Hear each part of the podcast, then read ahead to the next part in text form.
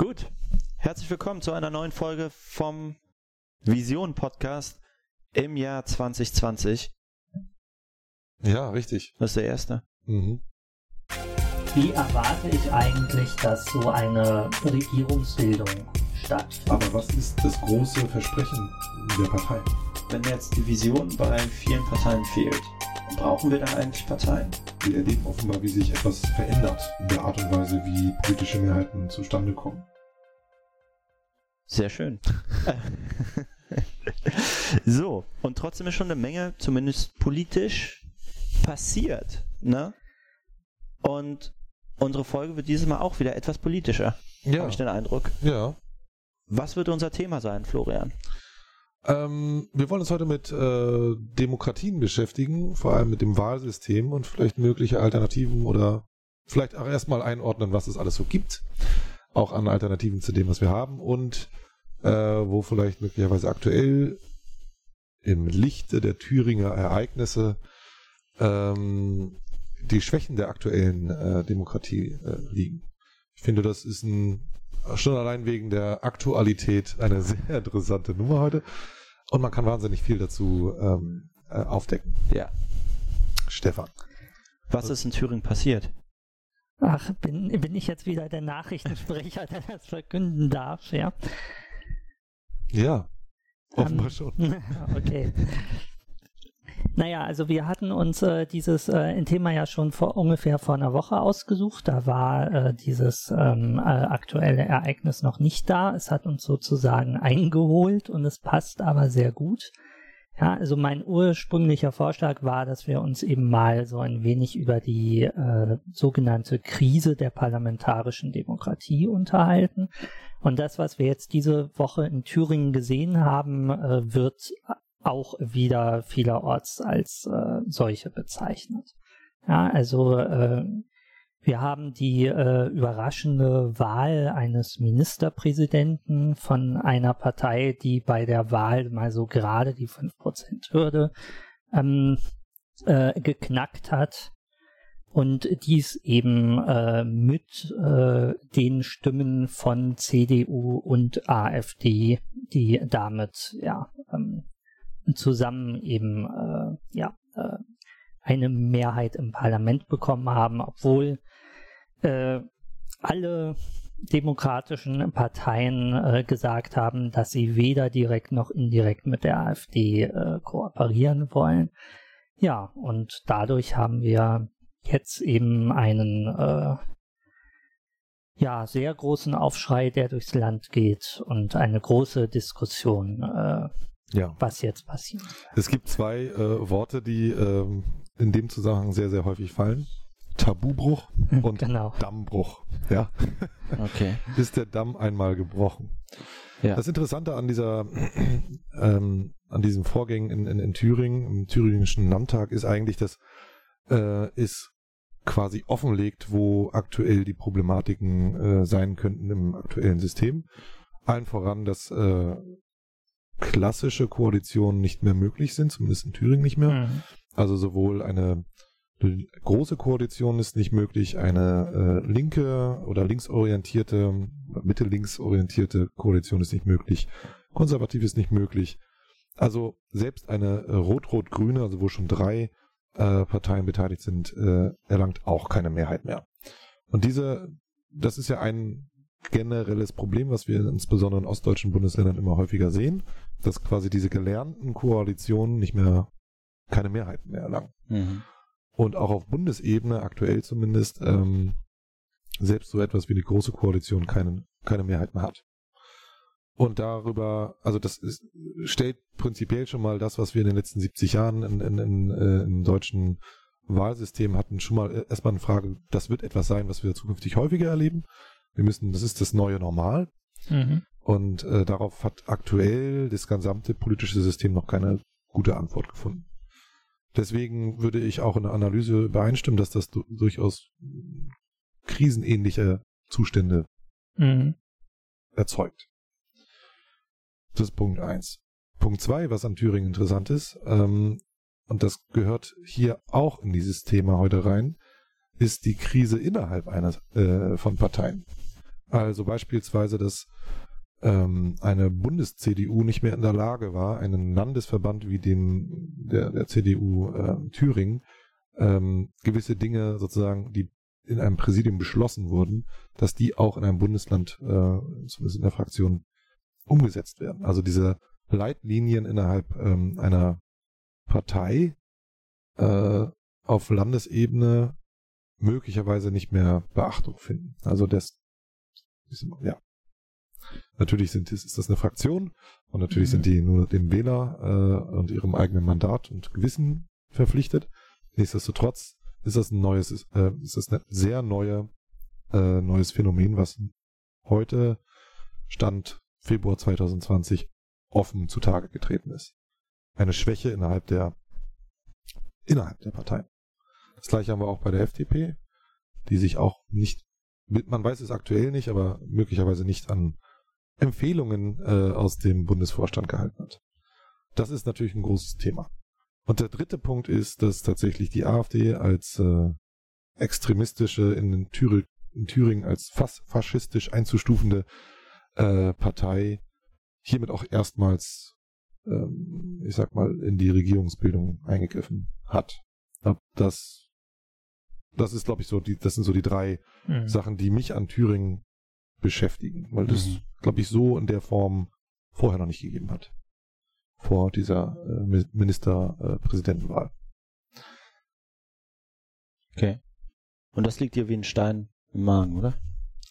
Nö, ich, äh, also natürlich betrachte ich das mit Sorge, aber ich meine, jetzt bin ich auch nicht bekannt dafür, ähm, an alten Dingen unbedingt festzuhalten, an, an Traditionen festzuhalten. Ich finde, es ist ein sehr interessanter Moment, gerade in der deutschen mhm. Demokratie, denn wir erleben offenbar, wie sich etwas verändert äh, in der Art und Weise, wie politische Mehrheiten zustande kommen. Und deswegen ist es eigentlich eher so aus einer ähm, Forschungs- und Entdeckungsperspektive gerade ein interessanter Moment. Aber nichtsdestotrotz bin ich natürlich nicht damit zufrieden, dass ähm, eine 5%-Partei überraschend einen Ministerpräsidenten wählt, der nur dazu, nur deshalb möglich geworden ist, weil die AfD-Fraktion auch für den gestimmt hat. Ja. Also du hattest von den Reaktionen jetzt ähm, ähm, ja den Tabubruch und den Dammbruch erwähnt. Was man auch noch häufiger gehört hatte, war äh, der Vergleich mit der Weimarer Republik. Wie siehst du das? Sind die Situationen vergleichbar? Würdest du das ähnlich sehen oder? Mm, also in der Wei also dieser ja, das ist natürlich ein schöner Vergleich, weil der ja. etwa zur gleichen Zeit stattgefunden hat, 1930. Die alle, auch in Thüringen. Auch in Thüringen. Ja, okay. Also das, ich sehe den historischen Vergleich, aber ich glaube, das System oder die, ich sag mal, das politische Spektrum, was wir aktuell haben, ist schon fundamental anders als 1930. Mhm. Also ja. wir haben nicht die große Systemfrage Kommunismus, Kapitalismus, Faschismus oder Nationalismus, mhm. was 1930, ne, wir erinnern ja. uns an die Berlin der 20er und äh, Anfang der 30er Jahre, da war alles möglich. Es hätte in beide Richtungen gehen können.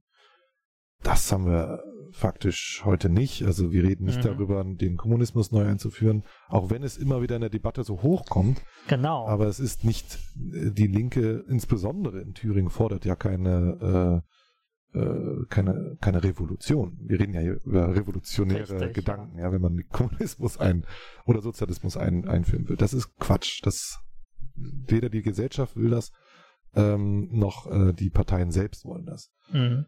Ähm, und auf der anderen Seite haben wir natürlich die AfD, wo man ehrlicherweise, insbesondere die Höcke-AfD, nicht genau weiß, was sie will.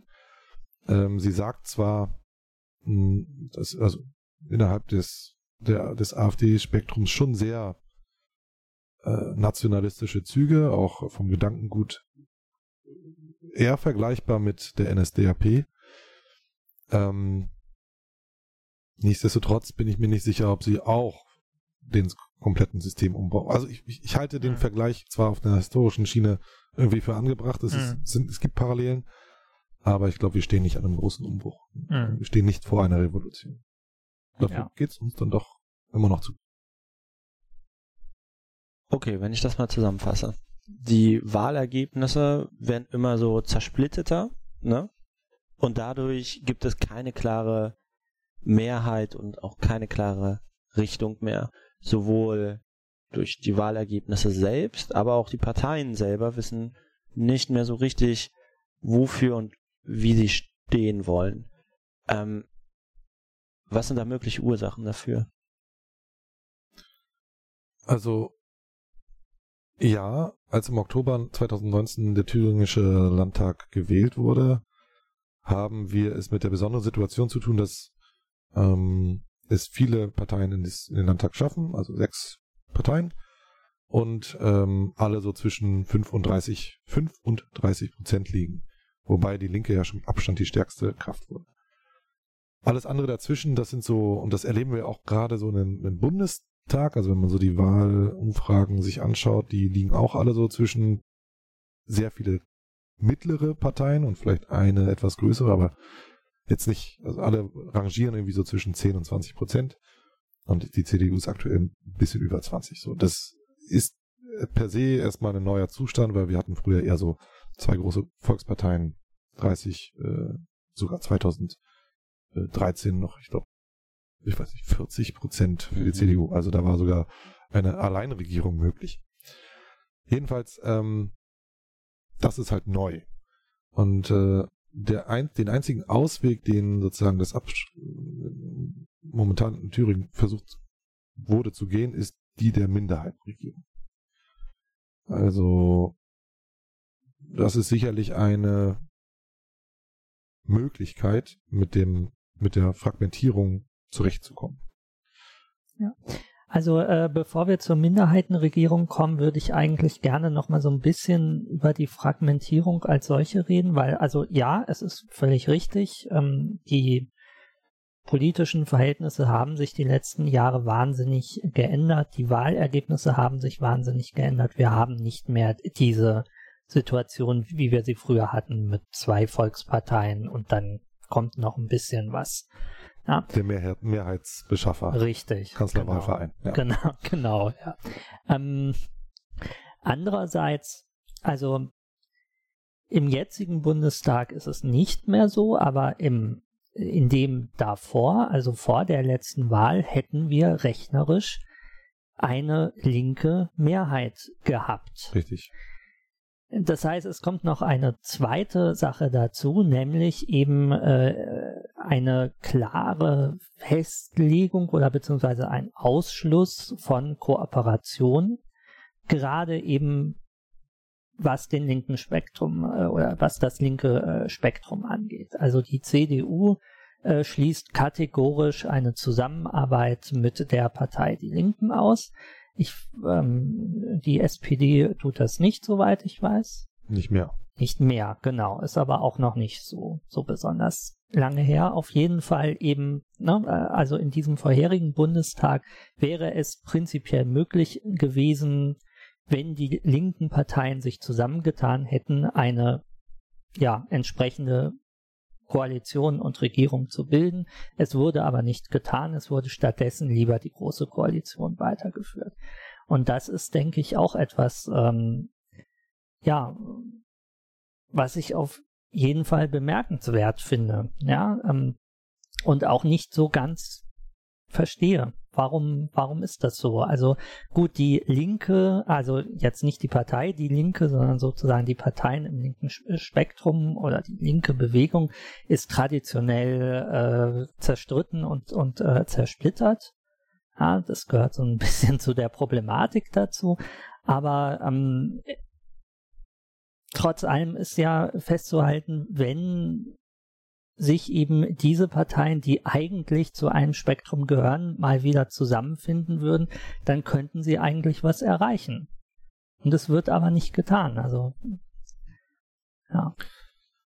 An, an dem Aspekt der ähm, linken progressiven äh, Regierung oder Mehrheitsregierung wäre ein interessanter, eine interessante Frage, wo man die, die Grünen einordnet.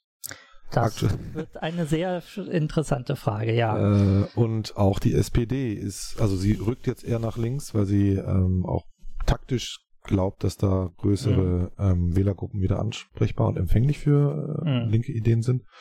Bei den Grünen kann man das gar nicht so genau sagen, äh, welches Spektrum sie fallen. Also mhm. klassisch. Klassisch wo sie, wo sie waren sie links, definitiv. aber ob sie es jetzt noch sind, ist eine andere Weiß Frage, ja. Aber sie ist auch, auch die einzige, die in beide Richtungen möglich ist. Ich glaube, bei der SPD sind wir uns jetzt einig, sie war immer in beide Richtungen möglich, staatstragend reagiert, aber ich glaube, das ist jetzt vorbei. Also die mhm. können auch,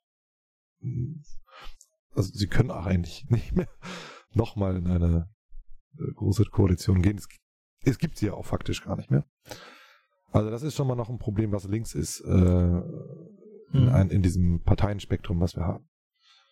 Ähm, ein weiterer Punkt, den ich auf die Fragmentierung von dir, Florian, ähm, anbringen will, ist, dass man immer davon ausgeht, dass äh, Menschen äh, ideologisch oder gemäß ihres Milieus wählen.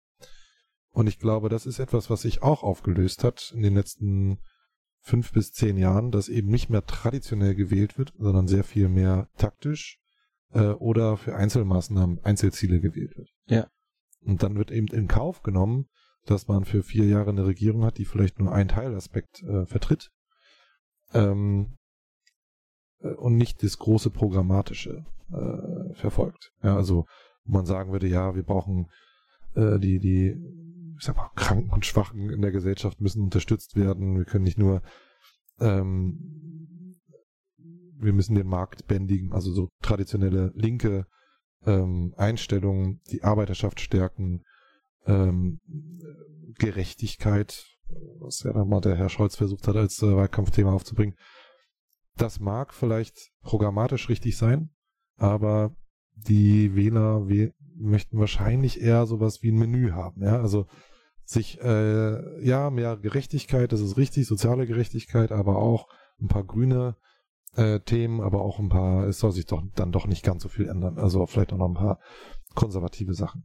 Und wenn du die Wähler, ich, mich würde mal eine Statistik interessieren, wie sich die Wähler die Wähler, ähm, Wählerwanderung über die Jahre entwickelt hat. Ich glaube, das ist ein, die ist stark gestiegen. Also, wenn man sich die Wählerwanderung in den Land, zu Landtagswahlen anguckt, wie viel Prozent der Wähler von mhm von dem linken auf das rechte Spektrum oder auf das äh, konservative Spektrum äh, äh wechseln, das ist schon krass. Die AfD hat ja im Grunde, das sehen wir nach jeder Landtagswahl und äh, Bundestagswahl, sehen wir, woher äh, die AfD ihre Wähler bezieht und es ist faktisch aus allen äh, ja. Kategorien, selbst aus mhm. der Linken, wo man sagen würde, das macht da gar keinen Sinn.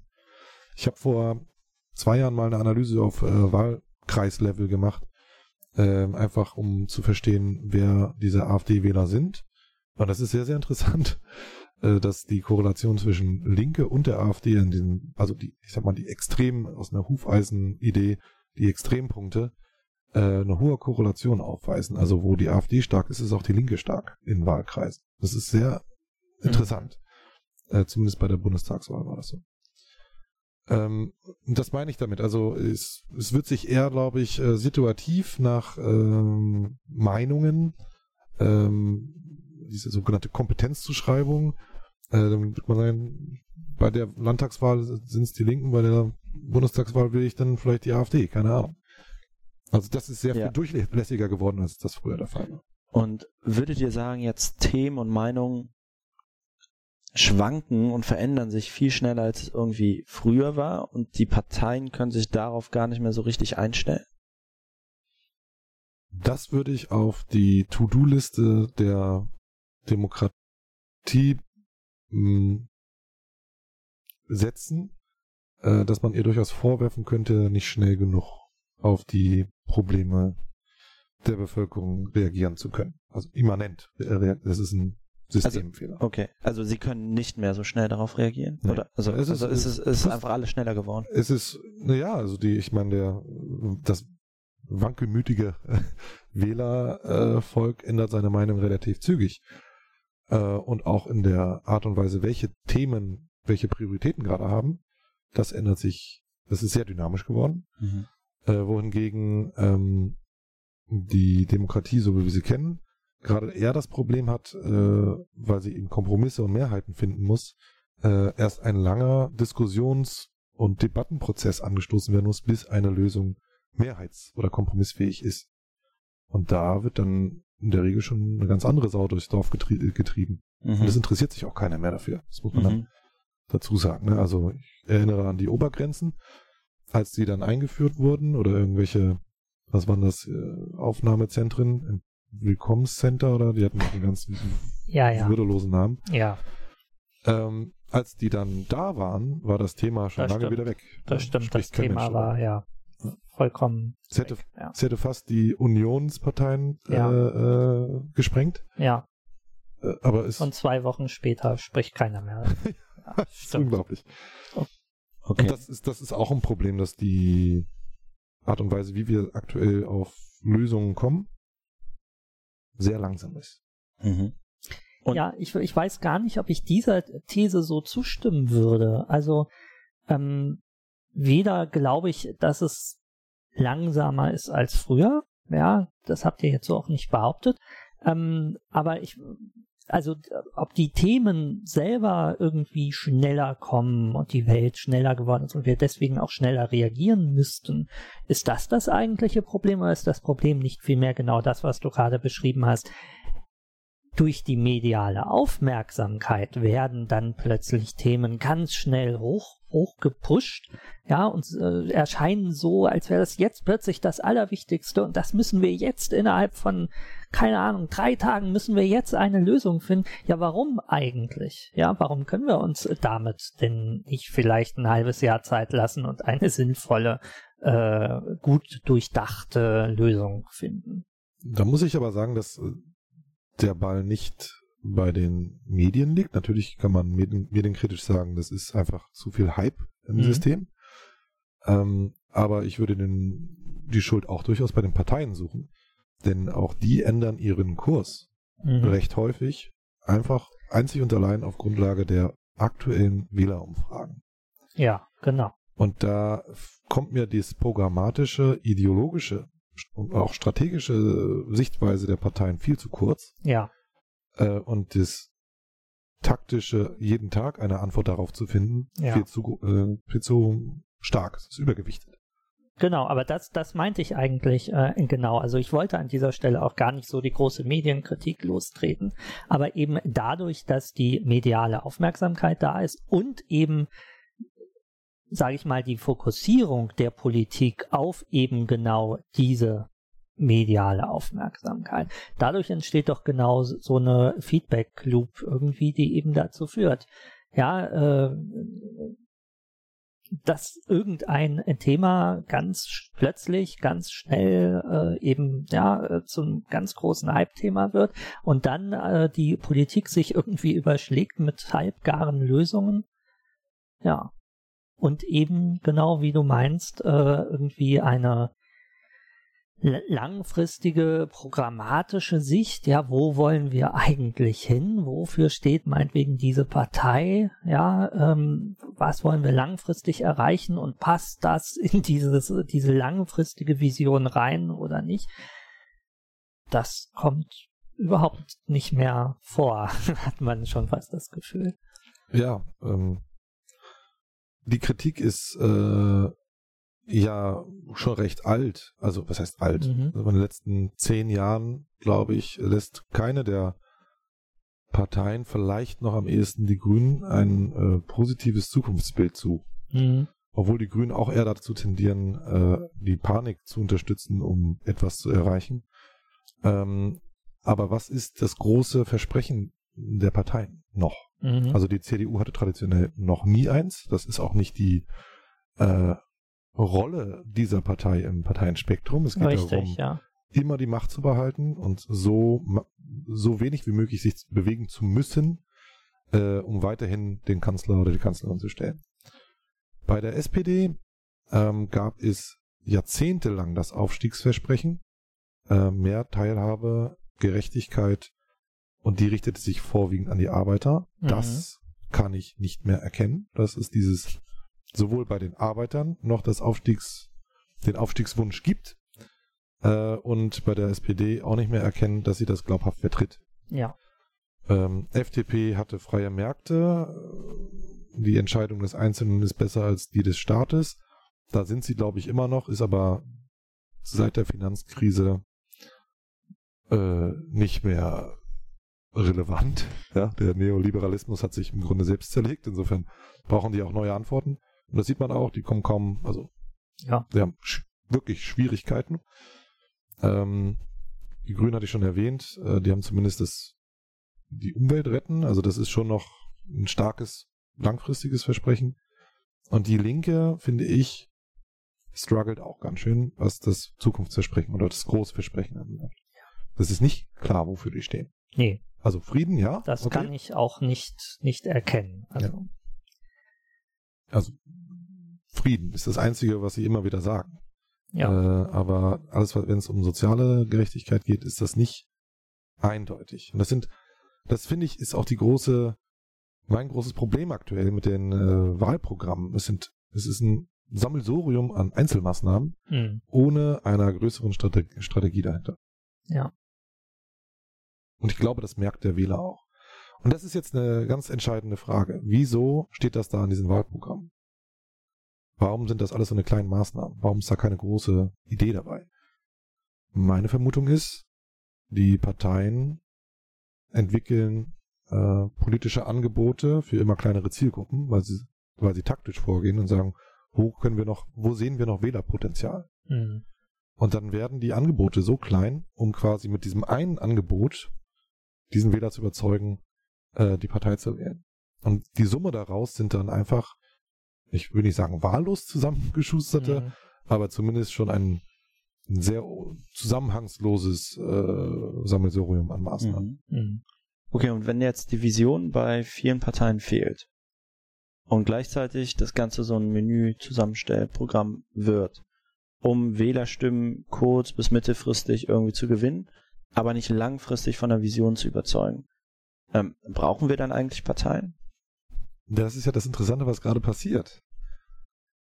Hochspezialisierte Parteien schaffen es ja durchaus in die Parlamente. Jetzt in Deutschland nicht, weil wir die 5%-Hürde haben, aber in Europa oder in Spanien oder guck mal nach Italien, wie viele Parteien es da gibt, ja, die regional Einzelkandidaten, äh, irgendwelche zusammengewürfelten Fraktionen, das ist wirklich krass weil die für genau eine kleine Zielgruppe stehen und die diese kleine Zielgruppe oder diese Wählerschaft so gut vertreten und es dann quasi in die Parlamente schaffen.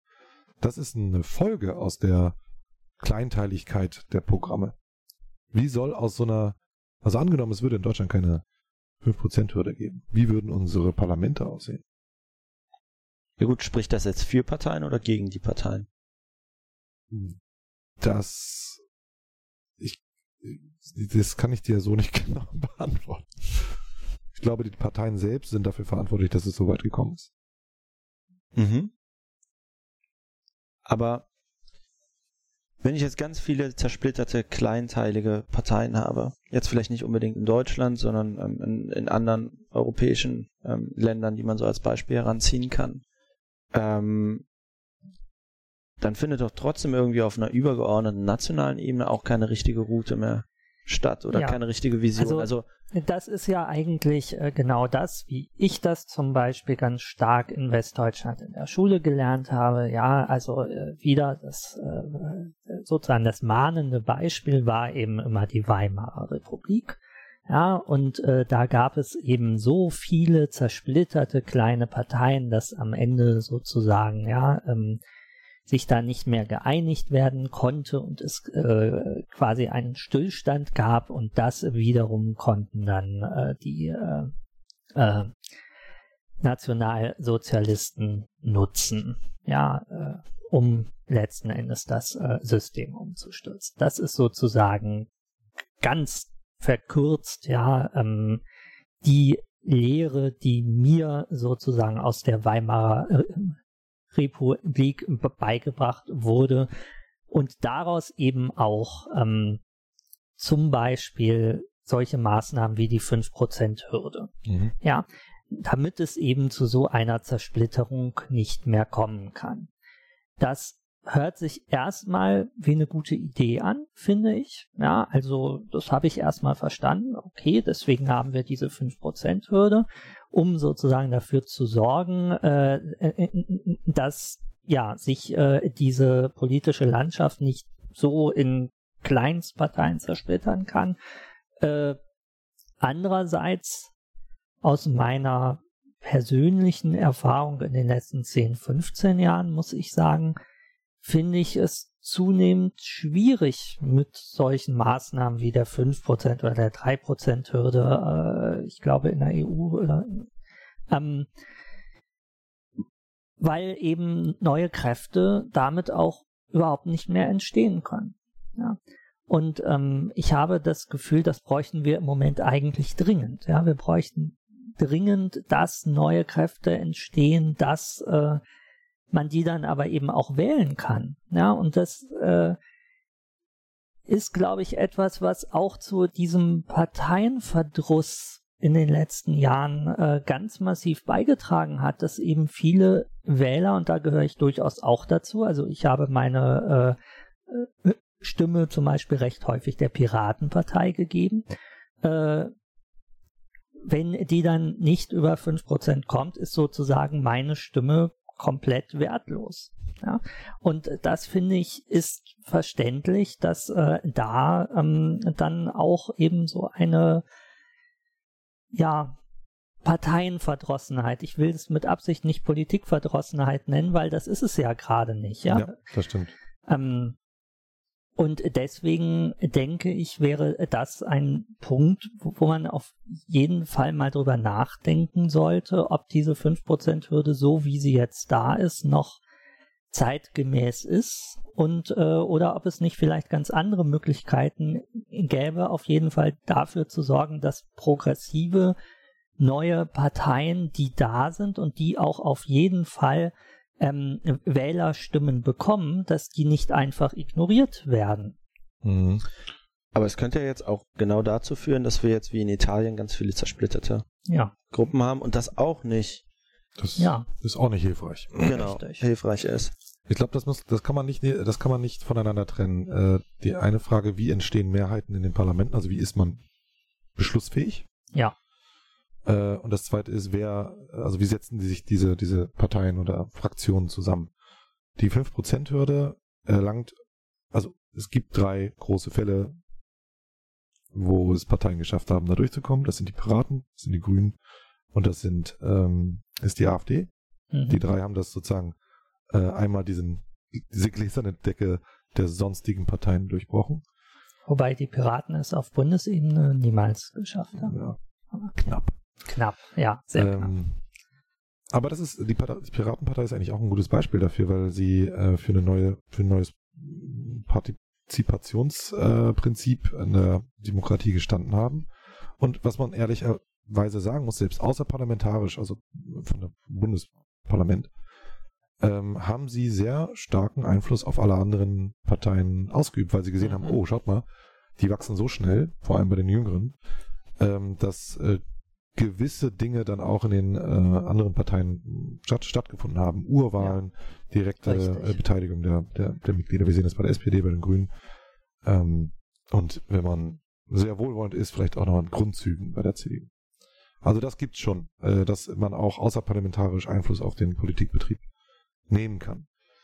Ähm, diese 5%-Hürde, ähm, ja, ich finde, es ist, ich habe mal versucht herauszufinden, wer diese sonstigen Parteien sind äh, in den Wahlumfragen. Mhm. In der Sonntagsfrage ist es nicht rauszufinden.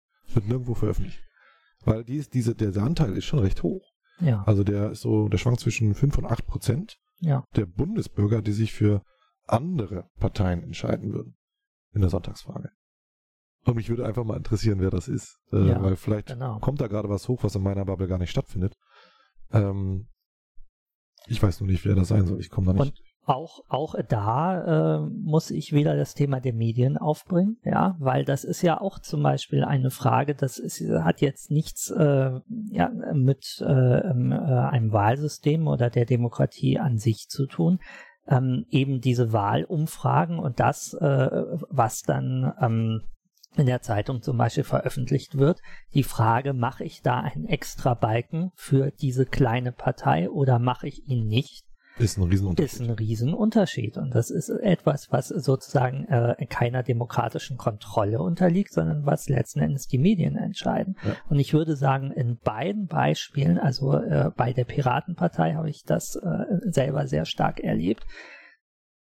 Zunächst einmal wurde darüber ganz klar die äh, Piratenpartei äh, regelrecht hochgeschrieben. Ja, ja. ja, Und wenn ich dann natürlich anfange, bei 3,5 Prozent oder so eben ihnen einen eigenen Balken zu geben, dann wird dadurch diese Partei wesentliche Sicht äh, im Barer und viel mehr Menschen sagen, ach, no, vielleicht könnte ich die ja auch wählen, ja. Und ein paar Jahre später ist das genaue Gegenteil passiert, ja, dass diese äh, Partei plötzlich in den Medien überhaupt nicht mehr vorkam und einfach wieder unter Sonstiges. Sonstiges abgetan wurde. Ja, und damit haben die Medien eine riesengroße Macht, letzten Endes solche Parteien groß werden zu lassen mhm. oder eben auch nicht. Und bei der AfD würde ich behaupten, ist genau das Gleiche passiert. Zumindest der erste Teil. Ja. Das Runterschreiben ja. ist jetzt noch nicht wieder passiert. Vielleicht passiert das ja auch irgendwann. Wer weiß. Ja. Keine Ahnung, ja, werden wir sehen. Werden wir sehen. Also ich glaube, in der, in, der, in der Ursachenbeschreibung, nicht nur was Thüringen, sondern was der aktuelle Stand in Deutschland, äh, wie sehr der sich zeigt, glaube ich, sind wir schon, ähm, haben wir schon viel drüber gesprochen. Jetzt ist natürlich die Frage, was gibt es da eigentlich für Alternativen oder für Möglichkeiten, etwas anders zu machen? Ja. Wir haben wieder unser bewährtes Framework mit Post-its. Post ähm, genau, und ich würde vorschlagen, wir können uns ja mal sozusagen von den ähm, von der Jetzt-Situation so in kleinen Schritten ja. äh, an, was könnte man eigentlich anders machen, äh, so ähm, herantasten. Und ähm, das äh, ein Thema kam vorhin schon auf, ähm, das Thema der Minderheitenregierung. Mhm. Okay. Das wäre etwas, äh, wo ich sagen würde, das wäre ein ja erstmal kein kein kompletter Umsturz mit der Demokratie, so wie wir sie bisher haben.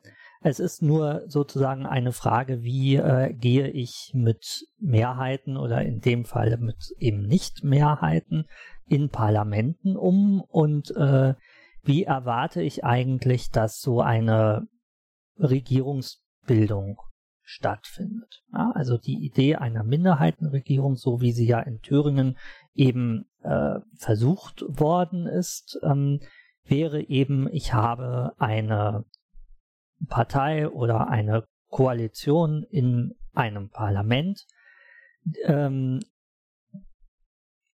die aber nicht über die Mehrheit in diesem Parlament verfügt.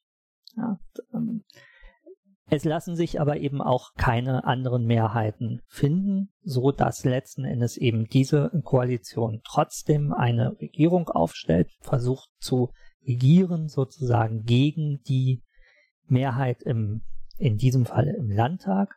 Und die Frage ist, wäre das nicht möglich? Also, mhm. wenn man die positive Seite sieht, ähm, oder wenn man da optimistisch rangeht, würde ich sagen, das wäre doch eigentlich eine riesige Chance, das zu tun, weil es dazu führen müsste, dass sich eben äh, tatsächlich auf Sachebene unterhalten wird. Ja, mhm. das heißt also, diese Minderheitenkoalition muss für jedes Vorhaben, was sie haben, entsprechend bei den anderen ähm, Fraktionen werben, mit den anderen Fraktionen reden, Kompromisse eingehen und kann dann mit ganz wechselnden Mehrheitsverhältnissen äh, eben zum Beispiel das eine Thema mit dieser ähm, ähm, äh, Partei aus der Opposition zusammen beschließen und das andere Thema vielleicht mit einer ganz anderen Partei. Das ja. Hört sich doch erstmal eigentlich ganz positiv an. Oder? Auf jeden Fall. Aber es wird nicht, es wird, es ist in der Geschichte Deutschlands noch nicht besonders häufig vorgekommen. Ich glaube, in Nordrhein-Westfalen ähm, Anfang der Nuller, äh, Anfang der 2010er war Hannelore Kraft in einer Minderheitenregierung mit mhm. den Grünen. Ähm, hat meines Wissens nach nicht bis zum Ende gehalten. Ich glaube, die sind drei Jahre auch, ja. oder so vorbei gewesen. Aber da war die Minderheit auch nicht eklatant groß. Ne? Also die hatten, ja. die brauchten dann immer nur so ein paar äh, Stimmen, um zur Minderheit äh, also um, um die Mehrheit zu stellen. Das gleiche wäre, wäre ja theoretisch jetzt auch in Thüringen der Fall gewesen. Da waren es ja auch nur zwei oder drei Stimmen.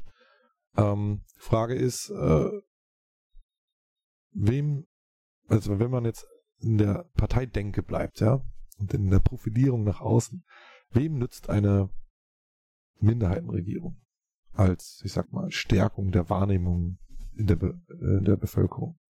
Ist es der, diejenige, die die Regierung stellt? Oder sind es die, die die Mehrheiten beschaffen, thematisch?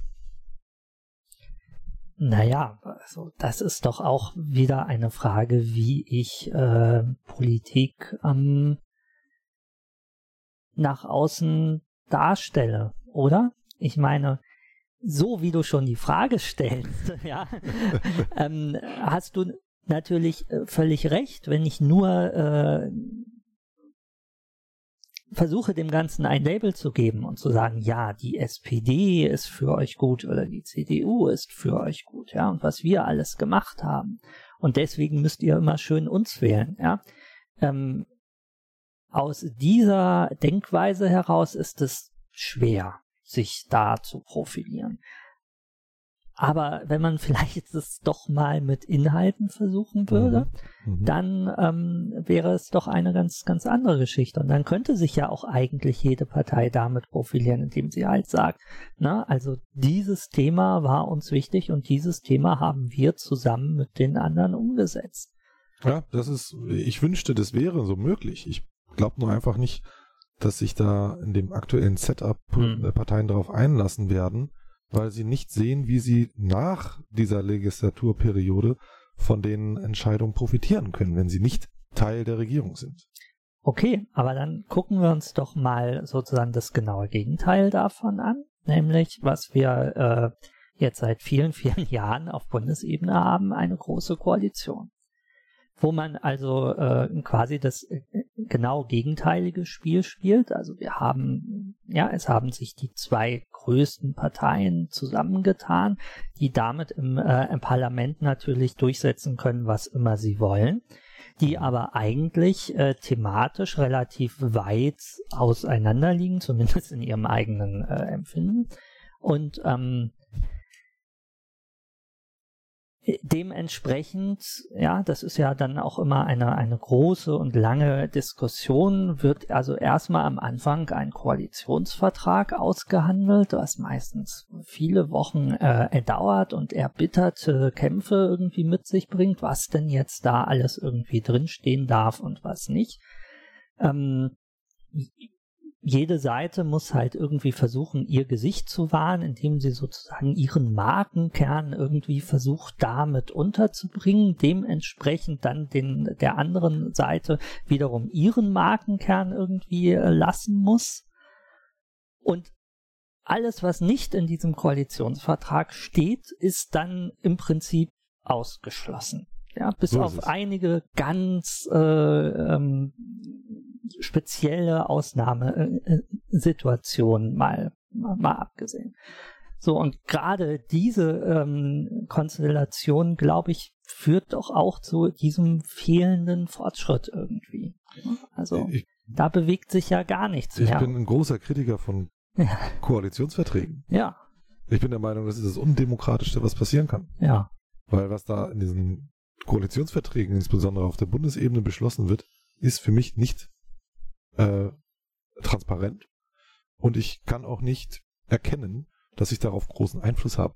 Mhm. Also ähm, nehmen wir mal die ganzen Merkel-Kabinetts auseinander. Das erste Kabinett, äh, da hat die SPD gesagt, maximal 2% Mehrwertsteuererhöhung. Die CDU hat gesagt, maximal 2% Mehrwertsteuererhöhung. Und im Koalitionsvertrag standen 3% Mehrwertsteuererhöhung. Ja. Ganz ehrlich, ich kann nicht verstehen, wie das passieren kann. Keiner von den Seiten hat das gefordert. Ja. Oder die zweite, ähm, das Kabinett äh, Merkel, das war dann die ähm, schwarz-grüne äh, Koalition. Da stand dann auf einmal irgendwas von Hotellerie. Äh, äh, wie war denn das? Diese, diese, diese Hotelsteuererleichterung, was ist ich, Mehrwertsteuersenkung. Wo ich mich gefragt habe, allen Ernstes, es war nie, nie, nie Thema in weder der CDU noch in der FDP Wahlprogramm, dass das in irgendeiner Weise wichtig sei. Mhm. Und es landet in einem Koalitionsvertrag und ich habe keinen Einfluss darauf. Ja. Oder, dritter Punkt, ähm, im, äh, die, die unsägliche Pkw-Maut. Ja. Also seien wir mal ehrlich, was ist denn da passiert? Ja, also wer hat denn entschieden, dass das wichtig war zu dem Zeitpunkt? Es war ja nur das, der Wunsch von der CSU, das in irgendeiner Weise im Koalitionsvertrag zu verankern. Das waren, also, das kann ich überhaupt nicht nachvollziehen. Und so führt das immer weiter in diesen, in diesen Koalitionsverträgen. Das sind, ich finde, der Vertrag an sich macht keinen Sinn. Ja. Du wählst ja Parteien, weil du eine, eine gewisse Tonalität in der Lösungsfindung erwartest. Das soll eher eine grüne oder eine freiheitliche oder eine eine äh, sozial gerechte Lösung auf die Antwort, auf die, auf die Probleme äh, geben. Da steht doch nicht drin, äh, ich möchte eine, eine Pkw-Maut äh, haben. Ist, ist dem, also jetzt mal ernsthaft, ist das dem Wähler wirklich wichtig, ob es eine Pkw-Maut gibt, ja oder nein? Ich verstehe das nicht. Ja, ich glaube, das ist halt eben diese politische Logik an der Stelle. Ne? So, ähm, ja, aber man drängt das in einen Vertrag rein, ja, der alle vier Jahre gemacht wird. Ich genau. habe mir mal die Frage gestellt, was passiert eigentlich, wenn man sich nichts vornimmt in diesem Vertrag? Arbeiten die dann noch nicht oder was? also, wer sagt denn, dass der Vertrag die Ausgestaltung der gesamten Roadmap sein muss? Vielleicht ja. sind vier Jahre, die sie arbeiten. In vielen Bundesländern sind sogar fünf Jahre. Äh, wer sagt denn, dass das, was ich vor vier Jahren beschlossen habe, heute noch gültig ist, ja, dass ich das noch richtig. haben will. Ne? Das, daran wird auch gar nicht mehr festgehalten. Alles, was in dem Koalitionsvertrag steht, ist Gesetz. Also genau. soll zu einem Gesetz werden. Vollkommen egal, ob das richtig oder falsch ist. Und vor allen Dingen, um das nochmal ähm, darauf hinzuweisen, alles andere ist sozusagen per se mhm. außen vor. Und das finde ich fast noch fataler ja. als das, worauf man sich festgelegt hat. Ja. Okay, wenn ich jetzt mal diese Politikmaschine zusammenfasse, ja. Wir haben ganz viele zersplitterte Meinungsbilder in unserer Gesellschaft. Mhm. Die wählen Parteien, was mitunter dazu führt, dass wir ein zersplittertes Parteienbild haben oder, wie eben schon angesprochen, durch diese 5%-Hürde gar nicht repräsentiert werden. Und wenn wir jetzt allerdings so eine Minderheitsregierung haben, dann haben wir das Problem, dass plötzlich ein Kompromiss gefunden wird von Leuten, also von nicht unbedingt von den Leuten, die ursprünglich diese ähm, die Parteien gewählt haben. Also das, so. das ist nur der Koalitionsprozess, den ich. Äh, also werden die Minderheiten ja falsch repräsentiert in dem ganzen Prozess. Also selbst wenn wir jetzt so eine Minderheitsregierung haben mit drei, vier Parteien, die sich zusammenfinden müssen, müssen die ja untereinander wieder einen Kompromiss ausdiskutieren und am Ende kommt eben, ne, jetzt ist ein anderes Beispiel, aber diese, diese 2% Mehrwertsteuererhöhung mhm. kommt da halt 3% reingeschrieben, weil ähm, vielleicht auch mitunter in einem stillen Kämmerlein sich die Leute da irgendwie zusammensetzen und sagen, mhm. ja, aber dafür bekommst du das und das dann Exakt. zugeschrieben und so weiter. So, was wäre denn, wenn wir über jetzt vielleicht ein, ein finanzpolitisches Thema abstimmen, also ne, in unserer Gesellschaft. Und ich weiß nicht, die Stimmen der Finanzexperten mehr gewichtet werden als die der, ähm, der Nicht-Finanzexperten. Absolut dagegen. Absolut dagegen. Aber, aber würden wir damit nicht Minderheiten und Expertise besser repräsentieren in einer, sagen wir, modernen Leistungsgesellschaft? Naja, das Problem an der Stelle ist natürlich, wer entscheidet, wer der Experte ist. Ich, ich würde noch einen Schritt weiter zurückgehen und sagen, alle Menschen sind gleich und völlig egal, ob du mhm. dumm oder nicht dumm bist. Ja. Aber die Meinungen können, ja. Wenn du das, wenn du das anfasst, dann äh, rüttelst du an den äh, europäischen Werten. Ganz ehrlich, das sind äh, aufklärerische Werte, dass jeder die gleiche Stimme hat. Du kannst nicht sagen, es gibt ja, es gibt ja Parteien, die genau das wollen. Zum Beispiel die Familienpartei, die sagt, warum äh, haben Eltern das gleiche Stimmgewicht als äh, äh über die über die Politik äh, wie äh, un, also kind, Menschen ohne Kinder? Weil die tragen doch eine ganz andere für sich äh, äh Verantwortung. Und dann sagen sie natürlich auch zu Recht, wenn ich zwei Kinder habe, dann sollten doch äh, auch mindestens zwei Stimmen mehr für Eltern äh, sein, weil wir ja für die Kinder mitbestimmen. Also quasi eine so, das kann man ja sagen, aber ganz ehrlich, warum sollten die beiden jetzt wirklich ein höheres Gewicht in der, also die Eltern ein höheres Gewicht äh, haben als die, die vielleicht aus irgendwelchen Gründen keine Kinder haben? Also, das halte ich für äußerst problematisch, wenn man anfängt, in, den, in dem Gewicht einer Einzelstimme etwas zu verändern. Experten hin oder her. Dafür haben wir eigentlich Parteien. Dass die für uns und in unserem Sinne äh, über, über Themen äh, und, und, und Sachen abstimmen, von denen wir möglicherweise keine Ahnung haben. Dafür haben wir sie doch. Sonst könnten wir alles selbst bestimmen. Ja gut, aber in diesen Parteien sind ja jetzt nicht wirkliche Experten drin. Also da sind Berufspolitiker drin, mhm. ähm, die sich schnell in Thematiken versuchen einzulesen. Mhm. Ähm, dann eben kommt da noch so eine typische, ja, ähm, ähm, wie soll ich sagen, ja, also eine politische Ebene in der politischen Ebene rein, nämlich mit wem darf ich zusammenarbeiten, wer gibt mir was und so weiter. Und dann wird ja das ganze Bild total blurry. Also wenn du mich fragst, ähm, haben wir ja jetzt schon gewichtete Meinungen durch die ähm, Politiker, die dann eben über Dinge entscheiden, wo vielleicht die ähm, Eltern anders ähm, drüber entschieden hätten. Also da muss ich dir recht geben. Äh, also es kann sein, dass wir da nicht, äh, dass jede Stimme nicht wirklich gleichwertig ist und dass der Prozess, was quasi wie diese ganzen Fachausschüsse und so weiter und die Gutachten erstellt und an wen sie ausgegeben werden und so weiter, das ist relativ äh, es ist nicht, also es ist schon transparent, man kann da sich reinfuchsen, wenn man das will, aber wer zum Henker macht das? also, also die Information gibt es faktisch, aber boah, nee. Ja, also aber das ist ja viel zu kompliziert. Also ich meine, das Problem finde ich ist aber auch, ähm, wenn wir jetzt zum Beispiel, also ich mache es jetzt mal an einen Minister oder so so fest, ja, wenn wir jetzt einen Verteidigungsminister haben oder einen Technologieminister haben, der de facto keine Expertise aufgebaut hat im Bereich Technologie.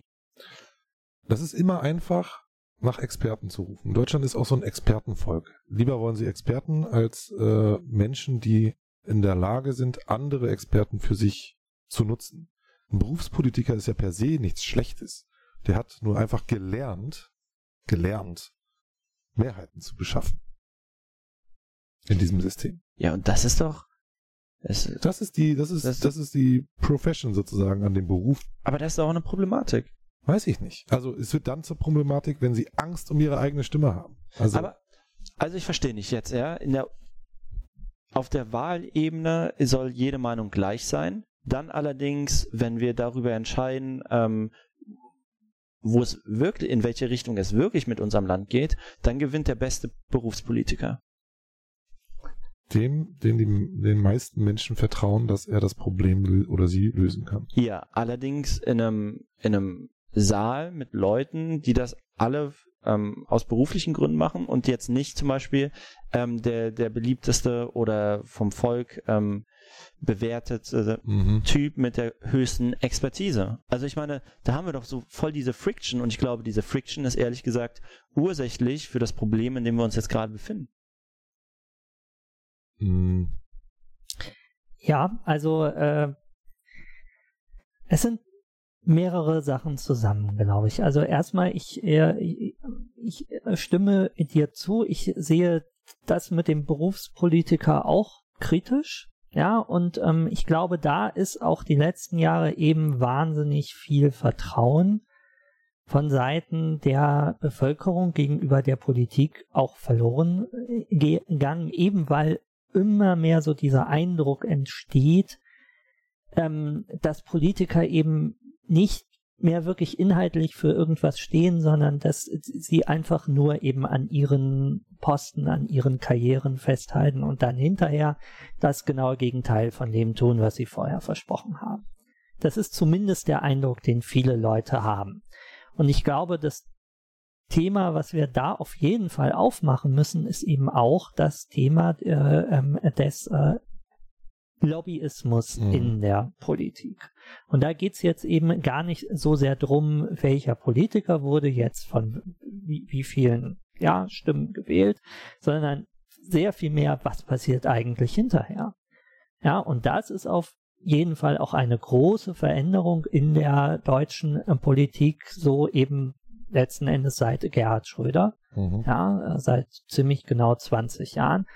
Ähm, der eben dafür gesorgt hat, dass die Berater aus der Wirtschaft ja, wesentlich mehr eben in äh, äh, ja in die äh, ähm, ähm, Ministerien geholt werden.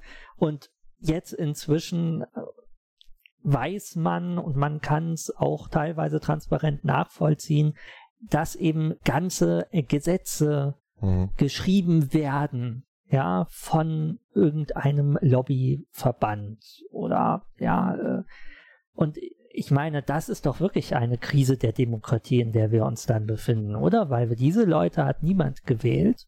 Das stimmt. Ja, und, die hat keiner äh, gewählt. Aber andererseits haben wir auch nicht die Lösung gewählt. Wir wissen auch gar nicht, was die Lösung für ein größeres, komplexes Thema sein kann. Wir ja, aber weiß nicht eine Gruppe von Experten, die wahrscheinlich eheste Lösung für ein Problem? Ja, deswegen nominieren sozusagen die äh, Parteien, und zwar aus, also nicht nur die Regierungsparteien, sondern auch alle anderen Parteien, die nicht, die in der Opposition sind, ähm, irgendwelche äh, Menschen zu dem finanzpolitischen Sprecher, zu dem verkehrspolitischen Sprecher und so weiter, die zumindest im Thema stecken. Äh, aber das stimmt natürlich in diesen ganzen Ausschüssen, wo dann nachher geguckt wird, was ist denn die richtige Lösung und was will denn die Industrie. Also die haben ja, das ist ja im Grunde ein, ein gewaltiges Stakeholder Management. Die Industrie, die Verbände, die Arbeitnehmer und so weiter. Und bis dann mal ein Gesetzesentwurf für irgendwas rauskommt, dauert ja schon mal lange. So, und jetzt ist natürlich die große Kritik, dass möglicherweise die anderen Stakeholder in dem, äh, ich sag mal, Gesetzesanbahnungsprozess ähm, nicht professionell genug sind. Also die Lobbyarbeit der Industrie einfach qualitativ besser ist, weil sie sich das leisten können, da wirkliche Experten hinzu und die da auch den ganzen Tag gefühlt drin sitzen, als das zum Beispiel ähm, die Arbeitnehmervertretung könnte. Oder äh, die Wohnungslosen in, diesen, in, diesen, mhm. in diesem Land. Die haben keine Lobby, die in diesen Entscheidungsgremien mit sitzt. Mhm. Und wenn sie drinne sitzt, ist sie nicht professionell genug. Also, Lobbyismus kann man von zwei Seiten betrachten. Äh, man trägt eine Idee oder eine Stimme in den Moment der Entscheidung mit rein. Mhm. Das ist eigentlich kein Problem, wenn alle, die daran ein Interesse haben, wie ein Gesetz geschrieben werden soll, daran gleichwertig beteiligt sind, weil das ja die sind, die es am Ende betrifft. Also sagen wir mal Wohnungsbaupolitik, warum sitzt da kein einziger Obdachloser drin? Ja, könnte man ja mal fragen. Ja. Oder ähm, warum sind das eigentlich alles immer noch irgendwelche Bauvorschriften, mhm. äh, wenn wir über Wohnungsbaupolitik sprechen? So, das ist ja, also, naja. Also das könnte man auch anders betrachten. Aber aktuell ist es leider so, dass der Lobby Lobbyismus ausschließlich von einer Seite betrieben wird und das eben auch sehr, sehr gut, muss man leider sagen, ja. dass dann eben sowas rauskommt wie ein zu 90, wenn nicht gar 95 Prozent aus der Feder eines Lobbyistenverbandes der Wirtschaft das Gesetz verabschiedet wird. Und das hat dann genau. auch nachher der politi politische Amtsträger auch nicht mehr verstanden, was da drin steht. Ja. Wie auch. Ja. Aber das ist ja eine Katastrophe. Ja, ich meine, das ist ja der gesetzgebende, das gesetzgebende Verfahren. Es gibt ja noch die, ich sag mal, die Ministerien und so weiter, die jetzt nicht unbedingt Gesetze, sondern Budgets mhm. und Etats verwalten und ähm, ich glaube, die sitzen eigentlich an dem viel größeren Hebel, äh, weil sie ja Dinge ermöglichen können, die, was weiß ich, Förderung oder Subvention oder was auch immer ähm, machen. Da ist, glaube ich, das ist ja nicht mal gesetzgebend. Ja, das stimmt. Sondern da, da, da ist ja der Lobbyismus noch viel schlimmer, weil er ja noch nicht mal irgendwie öffentlich ja. Äh, äh, in, vor einer Abstimmung, also steht. Aber selbst da, wo es öffentlich ist, finde ich das auch schon schlimm genug. Also ich würde vorschlagen, wir machen das jetzt mal an einem ganz konkreten Beispiel. Ja, und zwar an dem äh, äh Beispiel letztes Jahr äh, im Europaparlament äh, der ähm, ähm, du weißt, worauf ja. ich hinaus will, ja, der äh, europäischen äh, Copyright-Direktive. Ja. Äh, und da fand ich, war es so dermaßen deutlich mhm. zu sehen, äh, dass das Ganze eben äh, aus der Feder ja des äh, eines Lobbyverbandes äh, nicht nur entsprungen ist, sondern eben bis zum Ende durchgepeitscht wurde, letzten Endes von im Wesentlichen einem CDU äh, Politiker. Manfred, Manfred Weber. Äh, ja, und äh, nee. War das nicht der Weber? Ach nee, der Axel dann. Voss. Ach, ja. Der Herr Voss. Genau, der Herr, der Herr Voss, ja. Und ähm, ich meine, wo du immer wieder das äh, Thema der Experten aufbringst, ja, also an, an der Stelle gab es so dermaßen viele äh, Stimmen gegen dieses äh, hm. Gesetz aus ganz vielen unterschiedlichen Bereichen, ganz viele Experten. Sie haben sich alle dagegen ausgesprochen. Es hat auch trotzdem, Menschen auf die Straße getrieben. Es hat wahnsinnig viele Menschen auf die Straße getrieben. Ja. Es gab fünf Millionen Unterschriften dagegen. Krass, ja. Das wurde alles einfach komplett ignoriert, ja, und ein Berufspolitiker, ja. der ganz klar, ja, äh, mhm. ähm, aber jetzt ist doch die, jetzt ist doch die große Frage, Stefan. Was ist das, was ist das Problem? Ist das das Problem, dass wir oh Gott, jetzt nehme ich, nehme ich mhm. mich da schon mit ein, ja. äh, dann in dem Moment nicht die richtige Lobbyarbeit betrieben haben? Naja, wie, Lobbyarbeit ist wie ja ein viel das, Lobbyarbeit sollen wir denn betreiben? Also ja, offenbar war sie nicht effektiv genug. Das, das können wir ja festhalten. Das Gesetz wurde verabschiedet und zwar mit wenigen Änderungen. Ja. Es wurde noch einmal umbenannt, damit sich der Prozess äh, gegen dieses Gesetz ein bisschen genau. verhakt. Art Artikel 13 ist jetzt Artikel 17. Herzlichen genau. Glückwunsch. Ja. äh, und das, ich, ich, also Organisation, äh, die Leute, die wirklich Ahnung davon haben, haben äh, gesagt, das ist Quatsch, das wird nicht funktionieren, das wird in folgende Dinge äh, laufen, Uploadfilter, kennen wir die genau. Geschichte. Und jetzt kommt aber der Punkt. Es ist nichts passiert wir waren in dem Sinne nicht effektiv. Wir haben unsere Ziele nicht äh, in diese Gesetzgebung.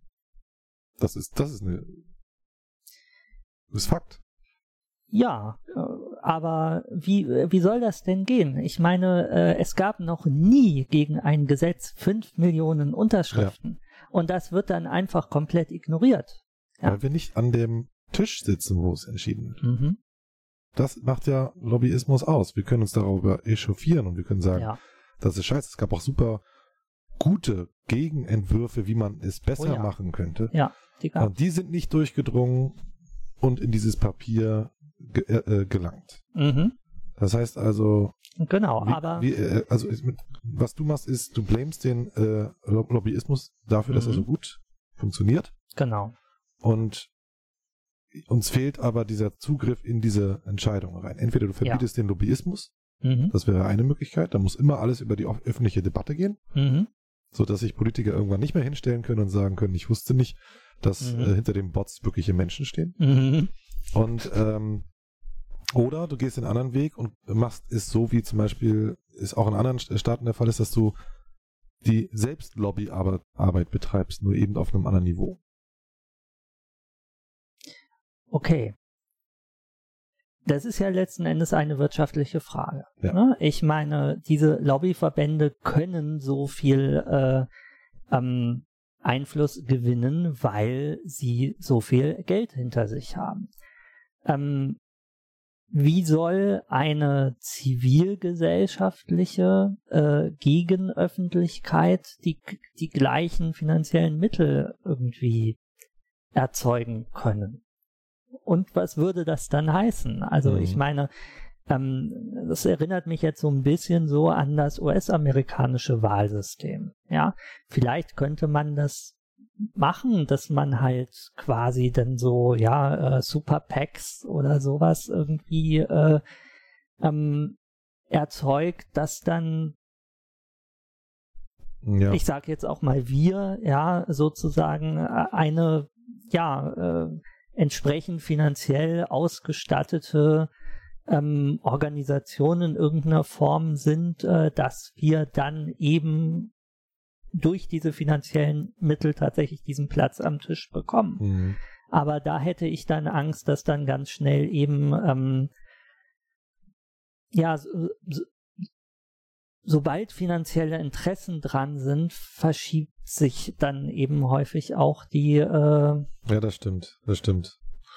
Das ist ein, ist, ein, ist ein guter Punkt und überhaupt der Fakt, dass es Lobbyarbeit gibt, die in ja. diesem Entscheidungsprozess helfen, zeugt ja schon davon, dass es eigentlich ja die Parteien und die politischen äh, äh, Figuren auf dem Schachbrett es ja eigentlich selbst können müssten.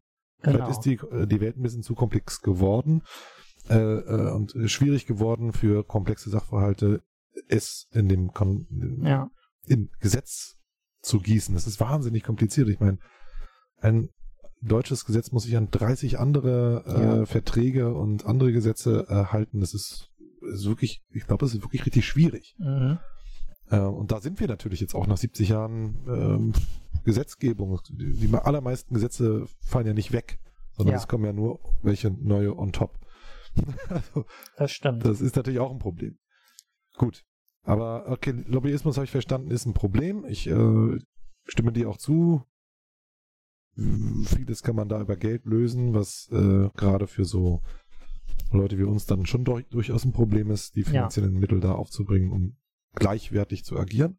Genau. Deswegen könnte man sagen, es darf eigentlich gar nicht diesen Lobbyismus geben, was genau. die, die Notwendigkeit dafür geben. Dann wären wir wieder bei diesem Expertenthema von dir, Florian.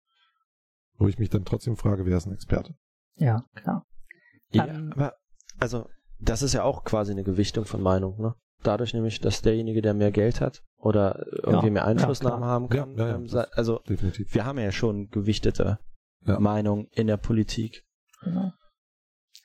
Und jetzt ist halt die Frage, ob man das vielleicht lieber expertisenbasiert äh, gewichtet, statt irgendwie Einfluss, Macht und basiert ähm, ja. gewichtet. Weil ich meine, ich finde schon, um ganz kurz auf dieses Familienthema nochmal zurückzukommen, die Höhe des Kindergeldes, da sollten natürlich irgendwie die Stimmen der Eltern mehr gewichten als die Stimmen der Singles oder, äh, oder der Leute, die keine Kinder haben. Mm, äh, also in den weil äh, Entschuldige, ja, aber ne? das Steueraufkommen wird ja von allen erbracht. Also ist jetzt auch nicht so, dass man äh, als kinderloser Steuerzahler da absolut null Einfluss drauf haben sollte. Ganz ehrlich. Ja, null Einfluss nicht, aber wie gesagt, ne, ähm, dass vielleicht die Stimme, Stimmen der Eltern höher gewichtet sind, weil sie in der ähm, Realität leben, wo sie besser bewerten können, ob das Kindergeld ausreichend ist oder nicht als ein Haushalt, der keine Kinder hat und sich dementsprechend nie die Frage stellen musste, ist jetzt das monatliche Kindergeld mhm. ausreichend oder mhm. nicht? Mhm. Ja, aber also das ist jetzt vielleicht an, an den Kinder versus Nicht-Kinder noch relativ einfach zu de deklinieren, aber ich frage mich, wie das, äh, ich habe ja mal in der Marktforschung gearbeitet, äh, wie man so Gewichtungsfaktoren äh, berechnet. Ich frage mich gerade, wie kompliziert das sein muss, wenn man alle äh, Themengebiete in einem Gewichtungsfaktor vereinen will. Also nicht nur, weißt du, nicht nur Kindergeld, sondern es geht ja dann auch irgendwie um Technologieförderung, um Steuergesetzgebung, um whatever. Also ganz ehrlich, keine Ahnung. Ja. Wo sollen die Experten herkommen? Warum okay. sollten die besser, also was? Entweder man gewichtet von denen, von der Stimme sozusagen immer nur die Person, die von irgendwelchen Entscheidungen betroffen sein könnten. Also aus einer Logik heraus, Kinder ja oder nein, oder Rentenbezieher ja oder nein, oder Arbeiter oder was auch immer. Äh, und dass dann quasi alle Arbeitnehmer äh, einen höheren Effekt auf Arbeitnehmergesetzgebung haben, oder was ist dann die Idee? Ja, also ich stimme dir zu, ähm, dass das äußerst komplex werden könnte, wenn wir jetzt ähm, ja alle Einwohner irgendwie für ähm, gewichten müssten und irgendwie bemessen müssten, ähm, wie viel Expertise sie und wie viel beeinflusst sie von bestimmten Entscheidungen sind und ähm, etwas dazu sagen sollten, ja. Aber wenn wir jetzt diese zweite Instanz haben, ähm, irgendwie so im Bundestag, kann man da nicht vielleicht alle Mitglieder nach Kompetenz ein, ein Assessment Center bewerten? Jeder bewertet sich untereinander. Untereinander, okay. Ich finde die Idee eines öffentlichen Assessment Centers viel witziger. Also ja, ja, gut. Und es wäre auch noch, also Assessment Center im Sinne, dass ähm, so wie man das früher man entscheidet, wer reinkommt. Äh, genau, genau. Also man muss ein, ein Minimum an Fähigkeiten mitbringen ähm, und vielleicht sogar äh, Fachexpertise, um überhaupt da rein äh, zu dürfen. So wie das, keine Ahnung, McKinsey und die ganzen anderen ja. Berater machen. Aber wenn man diese ganzen Debatten, die da stattfinden in so einem Bundestag, ja, nicht nur, weil das finde ich ja auch, ne, das ist ja irgendwie so eine, ähm, also sehr, ähm, wie soll ich sagen, emotionale und qualitative Sache. Jemand stellt sich dahin, hält eine schöne Rede, hat einen, ne, dann vielleicht Gregor Gysi oder so, der besonders überzeugend dann bei manchen Reden ist. Ähm, und dann wird ja auch hier wieder so sehr emotional abgestimmt, ne? Oder wiederum ähm, mit gewissen, ähm, ja, ich weiß nicht, Vorabsichten oder sowas. Aber es wird nicht richtig getrackt. Wer doch, Abge ja. Abgeordnetenwatch kann eigentlich schon sehr gut nachvollziehen, ja. wer wofür gestimmt hat, auch in die ewige Vergangenheit. Okay. In einem. Äh, Aber da könnte man noch Kompetenzprofile entwickeln raus. Naja gut, ich meine, die stimmen dann über Krieg und Frieden, über Bundeswehreinsätze und über äh, Steuergesetzgebung ab. Also ich meine, das ist schon auch das Spektrum, was da eine Person abdecken muss, ist faktisch unmöglich. Also ja. Und ich meine, die Mandatsträger im Bundestag oder in den Parlamenten sind ja sich selbst verpflichtet, ob sie das mit ihrem Gewissen vereinbaren können. Diese ganze Fraktionsgeschichte ist ja einfach nur eine Spielregel, die später dazugekommen ist. Also es ist ja nicht so, dass es, es gibt sowas wie den Fraktionszwang bei einer Abstimmung eigentlich nicht. Den hat Richtig. man einfach dazu gedacht. Ja. Um gewisse Entscheidungen ja. durchzuboxen. Und auch das ist natürlich ein Riesenproblem. Ja, ja. ja. Weil das, das hat auch zu der äh, Parteiverdrossenheit mitgeführt. Richtig. Das äh, und auch da wieder ist das ja ein sich selbst verstärkender Mechanismus. Ja, also mhm. wenn ich als äh, ja äh, sogenannter Hinterbänkler irgendwie in den Bundestag komme, von meiner Partei ge gestützt, ja, ähm, wenn ich dann meinetwegen ein Experte in einem bestimmten Thema bin, sagen wir zum Beispiel Urheberrecht, ja, äh, das aber äh, nicht der Parteilinie entspricht, was mache ich dann? Dann habe ich nämlich wieder das Problem des, Poli äh, des, ähm, äh, ähm, äh, des äh, Berufspolitikers. Wenn ich diese politische Karriere haben will und fortsetzen will, dann muss ich mich an diesen ausgerufenen Fraktionszwang halten, also letzten Endes gegen mein Gewissen abstimmen ja, werde dafür aber höchstwahrscheinlich mit der Zeit belohnt, ja, dadurch, dass ich ne, äh, aufsteigen kann in der Partei, in der Fraktion, Ämter bekomme und so weiter. Und das ist ja auch das, was man eben äh, vielen äh, Politikern irgendwie ansieht, ja, äh, dass sie eben durch diesen Prozess erst einmal äh, in der Partei und dann eben meinetwegen in einem Landtag oder im, äh, im, Bundestag äh, eben ja weichgespült werden und diesen ganzen äh, Prozess mitmachen und am Ende von ihrer Überzeugung und ihrer Meinung, die sie vielleicht als junger Politiker noch sehr deutlich irgendwie hatten und auch ähm, ähm, äh, kundgetan haben, nach ein paar Jahren komischerweise nicht mehr sehr viel übrig ist. Mhm, das stimmt. Ja. Aber okay, ähm, es gibt ja noch ein paar andere Konzepte, die das Problem äh, genau. der Expertensicht auf die Dinge oder auch äh, ja. mitnehmen, also zumindest mitdenken. Ähm, und wir, ich glaube, stimmen ein, alle überein, dass die Welt komplex geworden ist und es für eine richtige Entsche für die richtige Entscheidung oder für eine, für eine sinnvolle Entscheidung ähm, ja. durchaus Expertise braucht. Und da gibt es tatsächlich Ideen, mhm. wie man das lösen kann. Ja. Ich denke da gerade an die Liquid Democracy, was ja auch so ein Fall wäre. Mhm. Genau. Ich weiß nicht, was Liquid Democracy ist. Gut, dann erklären wir das vielleicht kurz. Ich? Ja, bist du mal dran. in einer ganz schnellen äh, Kurzfassung. Ähm, ich hoffe, es ist ja, keine Ahnung, ob das irgendwie definitionsgerecht oder treu ist. Aber die Idee von Liquid Democracy bedeutet, dass äh, es quasi die Vorteile einer direkten Demokratie, also an, der, an dem Entscheidungsprozess teilzunehmen, nicht repräsentativ, also andere stimmen für mich ab, sondern ich selbst stimme ab. Ähm, die Problematik bei der Digi äh, direkten Demokratie ist, dass man sich eben als Einzelperson mit jedem und allem gut auskennen muss, um eine gute Entscheidung zu treffen. Mhm. Und da setzt die Liquid Democracy an, sagt, okay, ich kann mein Stimmrecht äh, vererben für gewisse äh, Themengebiete oder Entscheidungen. Also wenn ich weiß, du, ähm, Florian, bist in der Startup- und äh, Datenszene aktiv, ich habe davon keine Ahnung, dann würde ich sagen, okay, nächste Woche steht eine ähm, Abstimmung an. Äh, ich glaube, du kennst dich da besser aus und du würdest sicherlich auch in meinem Sinne ähm, abstimmen. Und so kann man das quasi runter, also so deklinieren, äh, entweder dauerhaft äh, Stimmen abzutreten oder nur für Einzelentscheidungen äh, Stimmen abzutreten. Und dadurch wirst du quasi wiederum repräsentiert von jemandem, wo du denkst, der kennt sich besonders gut äh, in diesem Thema aus.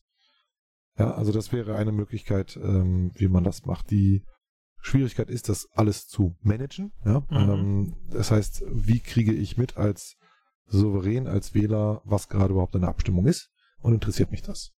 Also es gibt immer die Möglichkeit, dann trotzdem zu sagen, für die nächsten vier Jahre vererbe ich meine oder vergebe ich meine Stimme einer Person, die immer alle Entscheidungen, was ja auch eine Möglichkeit, da sind wir eher in dem Direktmandatprinzip äh, des aktuellen äh, Systems, aber es ist natürlich auch schön, dann zu wechseln, zu sagen, okay, ich also angenommen, du würdest im Wahlkreis von äh, Alex Voss leben und hättest ihn im Direktmandat gewählt.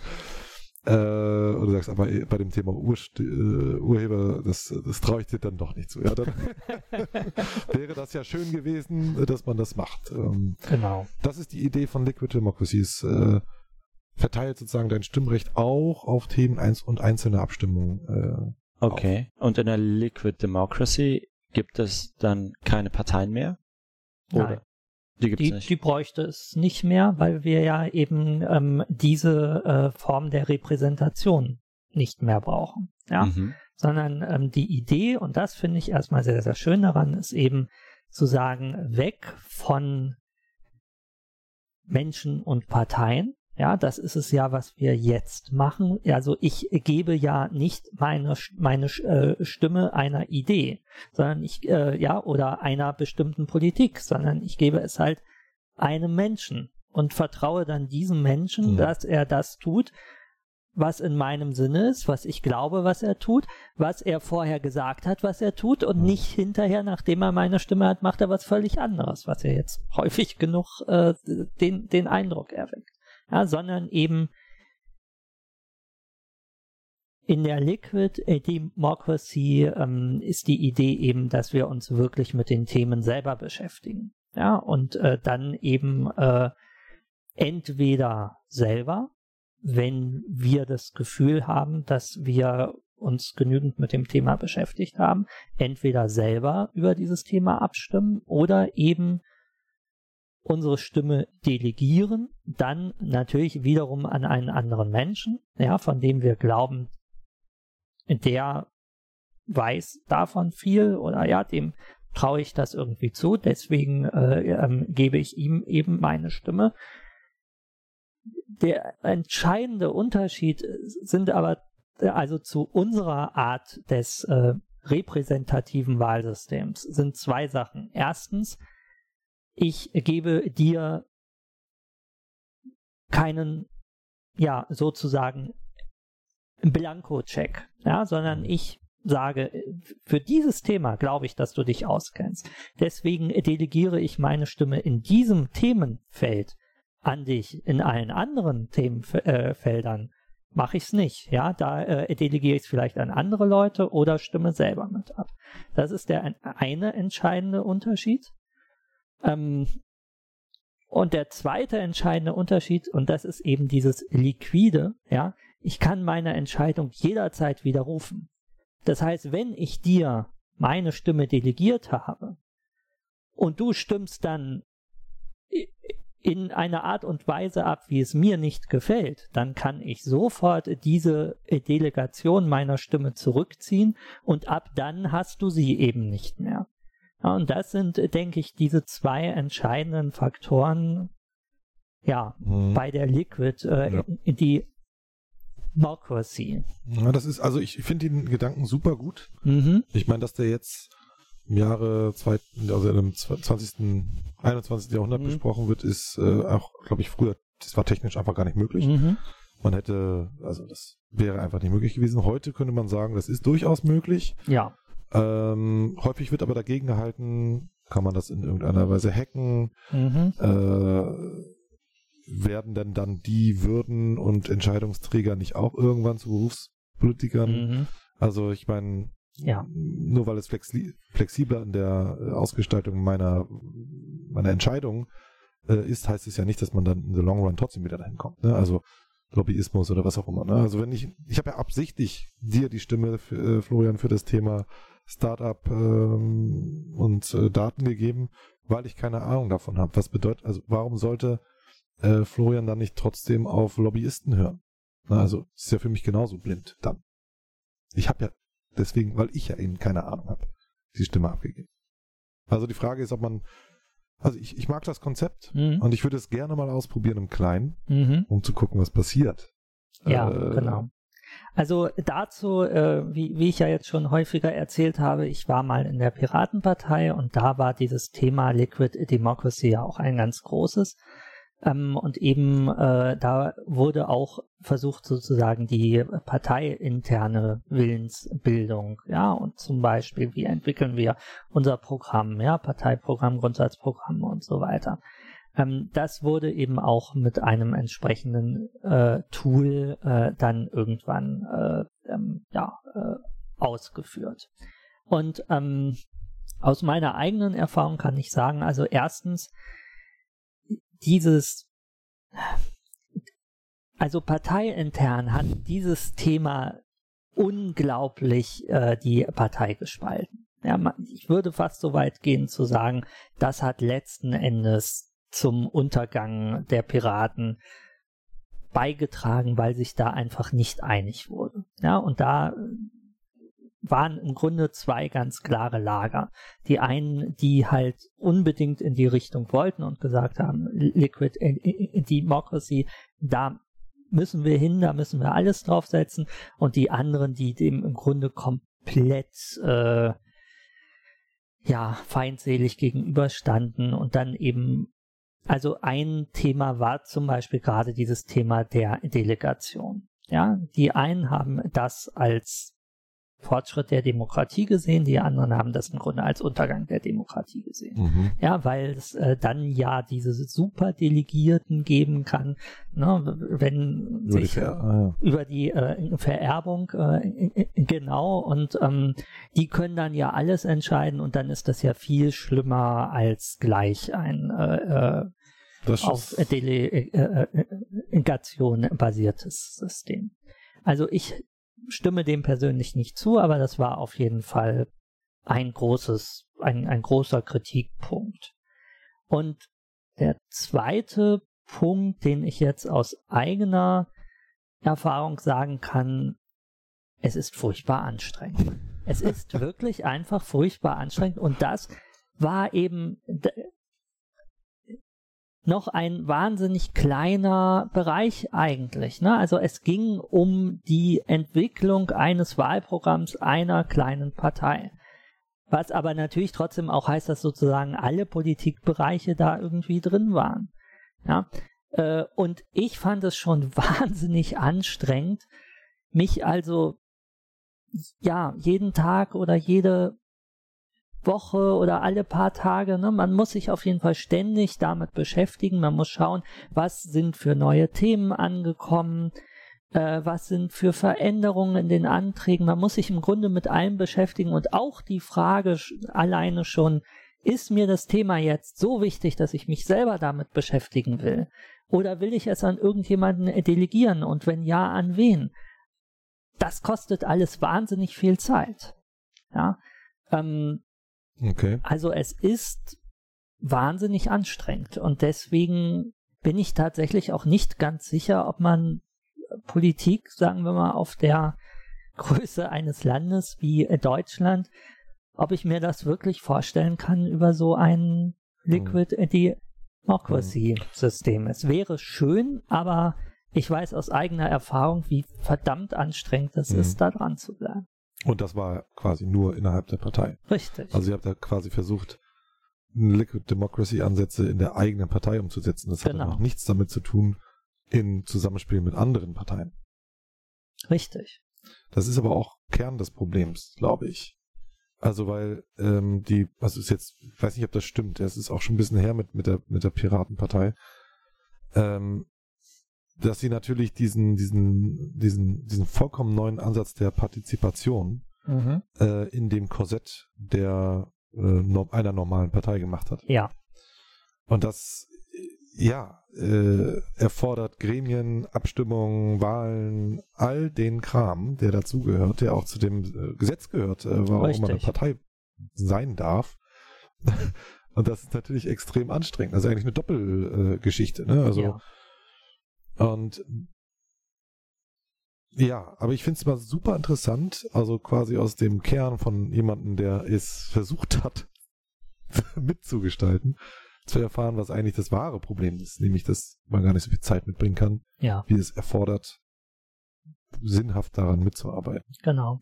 Und ähm, da ähm, kommt jetzt vielleicht auch noch ein Thema, was wir jetzt bei der Liquid Democracy noch nicht erwähnt haben. Ich kann jetzt auch nicht sagen, also es gibt natürlich auch bei diesem Begriff Liquid Democracy verschiedene Ausprägungen ähm, und verschiedene Arten, wie, wie man es dann am Ende umsetzen kann. Aber so, äh, wie das eben in der Piratenpartei auch umgesetzt wurde, ist der entscheidende Unterschied auch noch einer, und zwar es wird nicht nur abgestimmt im Sinne von Ja, Nein. Also es geht nicht nur darum, irgendjemand sagt, wollen wir das machen und dann äh, stimmt man ab Ja oder Nein, sondern der Antrag selber kann von allen mit verändert werden. Ja, das heißt also schon äh, die, die Frage, welche Frage wollen wir eigentlich stellen, ist selber mit Teil dieses äh, politischen Prozesses. Und das finde ich auch wahnsinnig wichtig. Ja, ähm, gerade wenn wir uns eben andere Formen der direkten äh, Demokratie anschauen, was wir mit Sicherheit gleich noch machen werden.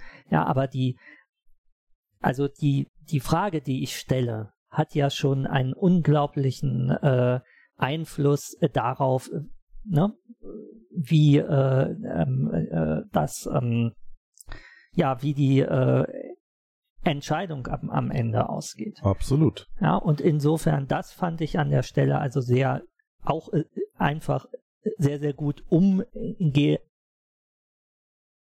in, in diesem System, dass eben jeder kann einen Antrag stellen, ja, äh, der bleibt dann erstmal so und so viele Tage im System. Dann kann jeder zum Beispiel auch einen Änderungsantrag stellen. Das heißt, ich kann sagen, also du hast jetzt einen Vorschlag gemacht, dort weiß ich, zur Verkehrspolitik oder so.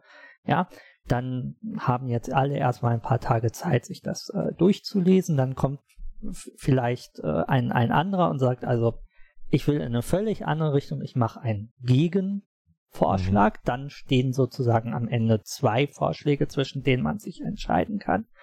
Und jetzt komme ich und sage, naja, also hier deinen Vorschlag fand ich eigentlich gut, aber diese kleine äh, Sache da gefällt mir nicht. Das heißt, dann schlage ich dir sozusagen eine Änderung vor, die du dann wiederum annehmen kannst oder nicht. Wenn du sie nicht annimmst, kann ich sagen, okay, dann lasse ich mich entweder auf deinen Vorschlag ein oder ich forke sozusagen mhm. diesen Vorschlag. Ja, dann haben wir die dritte ja. äh, Variante und am Ende wird über ein äh, Präferenzwahlsystem halt abgestimmt und einer der Vorschläge gewinnt. Okay, aber das, das passiert dann doch noch, dass man dann äh, so, am, so eine Ende, Deadline ja, hat. Genau, okay. ja.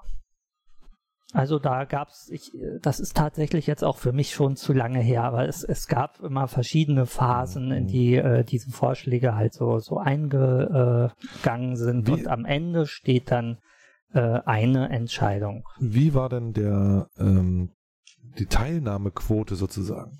Ähm, wie viele Leute haben sich wirklich aktiv daran beteiligt, wenn man jetzt mal die, die hat, die Piratenpartei hatte ja auch zwischendurch relativ viele Mitglieder. Da bin ich jetzt überfragt. So, das ist zu roundabout. Lange, Hast du immer mit den gleichen fünf Trollen oder waren das nee, also schon sehr, sehr viele? Es, es waren sehr, sehr viele. Ähm, wie gesagt, es kam halt äh, zum Schluss zu, zu, so einer sehr starken äh, Gegenbewegung gegen dieses ganze hm. System. Ich meine, ja, aber ähm, es waren äh, schon sehr viele, die daran mitgewirkt haben und auch wirklich ähm, konstruktiv mitgewirkt haben. Also ich würde sagen, innerparteilich hat das sehr, sehr gut funktioniert. Interessant. Doch, so, jetzt, jetzt sind weiter. wir wieder da. uh. Kurze Pause. Ja, genau. Okay. So, wir hatten jetzt das Thema Liquid Democracy so als erste ähm, mögliche Alternative ja, zu den ganzen Problemen in der Demokratie, die wir jetzt so äh, ähm, ja, ausgemacht haben. Haben wir zu dem Thema noch was? Haben wir zu Liquid Democracy noch was vergessen? Das war jetzt natürlich nur ein sehr kurzer Überblick, aber ja, also ich super spannend. Ich wünschte mir, dass wir äh, müssen wir auch nicht unbedingt einen Podcast machen, noch mal ein bisschen mehr erfahren über die Anfangstage, äh, auch vor allem die Tage, als ich die Piratenpartei zerlegte. Ja, genau. Ähm, ja, schönes Konzept, leider aktuell nicht da. Das Blöde ist auch, dass es den Versuch schon gegeben hat äh, mhm. und damit jetzt die Hürde, dass es nochmal versucht wird, höher liegt. Ähm, aber ja, mal gucken. Also ich habe jetzt nichts weiter zu dem Konzept zu sagen. Ja, also meine Einschätzung ist eigentlich schon, dass ähm, man damit irgendwie eine schnellere Entscheidungsfindung hat, eine logischere, oder also so wie wir bei dir gerade erfahren haben, ist es nicht zwangsläufig schneller oder einfacher, mhm. aber ich glaube, dass man dieses ganze System eben technologiebasiert mhm. schon schneller umsetzen könnte. Also ja, wobei, also da muss ich jetzt als äh, Hacker natürlich äh, hinterm Busch hervorspringen und sagen, also ähm, wir wissen, Wahlcomputer gehen nicht. Ja, es ist nicht möglich. Du kannst nicht äh, ähm, die demokratischen Voraussetzungen für eine Wahl mit einem elektronischen System zusammenbringen. Ja, in Iowa gab es jetzt auch wieder so ein Richtig, genau, da haben wir es jetzt das, das letzte Mal äh, gesehen. Und na, also das ist natürlich auch etwas, was bei dieser Liquid Democracy auch mit zu bedenken ist.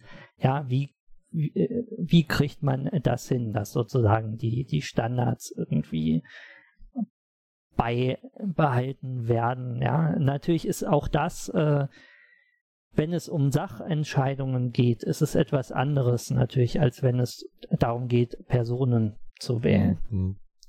Also das würde ich sagen, rettet an der Stelle die Geschichte. Aber äh, also die klassischen Wahlen äh, in Demokratien, so wie wir sie bisher gemacht haben, können wir nicht einfach mit dem Computer machen und äh, uns darauf verlassen, ja, dass es halt äh, nachvollziehbar, nicht manipulierbar und so weiter ist. Also das wurde jetzt an genügend Systemen mhm. gezeigt, ja, äh, ja nicht, nur das geht nicht. Na, nicht nur nachvollziehbar, sondern auch anonym. Ja, genau, ja. richtig. Okay. Okay. Ähm, ja, wir hatten ja vorhin äh, so dieses äh, Thema ähm, Berufspolitiker, Lobbyismus, ja, ähm, und ich möchte jetzt mal, das ist ja sonst eigentlich immer dein Privileg, Florian, heute möchte ich mal eine äh, steile These einbringen, ähm, wie man vielleicht auf ganz anderem Weg dieses Problem lösen könnte. Ähm, das ist jetzt eine bewusst provokante Idee, aber meine Idee wäre, also wenn wir jetzt dieses Problem, was wir vorhin identifiziert haben, uns nochmal anschauen. Ja, wir haben Politiker, die ihr Leben darauf ausrichten, dass sie in der Politik Karriere machen. Ja, die dementsprechend auch wirklich, äh, ja, nicht einfach von heute auf morgen sagen können, ach, dann mache ich irgendwas anderes. Mhm. Ja, das heißt, aus einer persönlichen Sicht ist es tatsächlich verständlich, ja, dass diese äh, Berufspolitiker ähm, ja äh, an ihren Ämtern hängen, ja, und äh, ja, sich entsprechend so verhalten, äh, dass sie diese Position, diese Ämter eben auch behalten können, weil sie ihr ganzes Leben darauf ausgerichtet haben. Das wiederum macht sie aus meiner Sicht besonders anfällig eben für diesen äh, dieses Problem des äh, Lobbyismus. Mhm, ja, das heißt, ähm, es gibt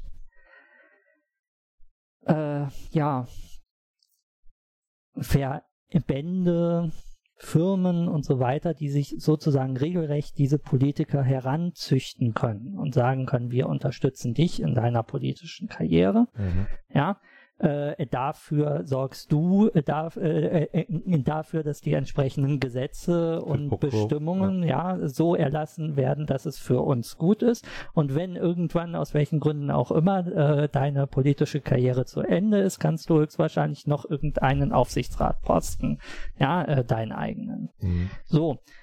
Also das ist das Problem, was ich halt eben mit äh, diesen Berufspolitikern sehe. Und jetzt äh, stelle ich mir die Frage, könnten wir das nicht vielleicht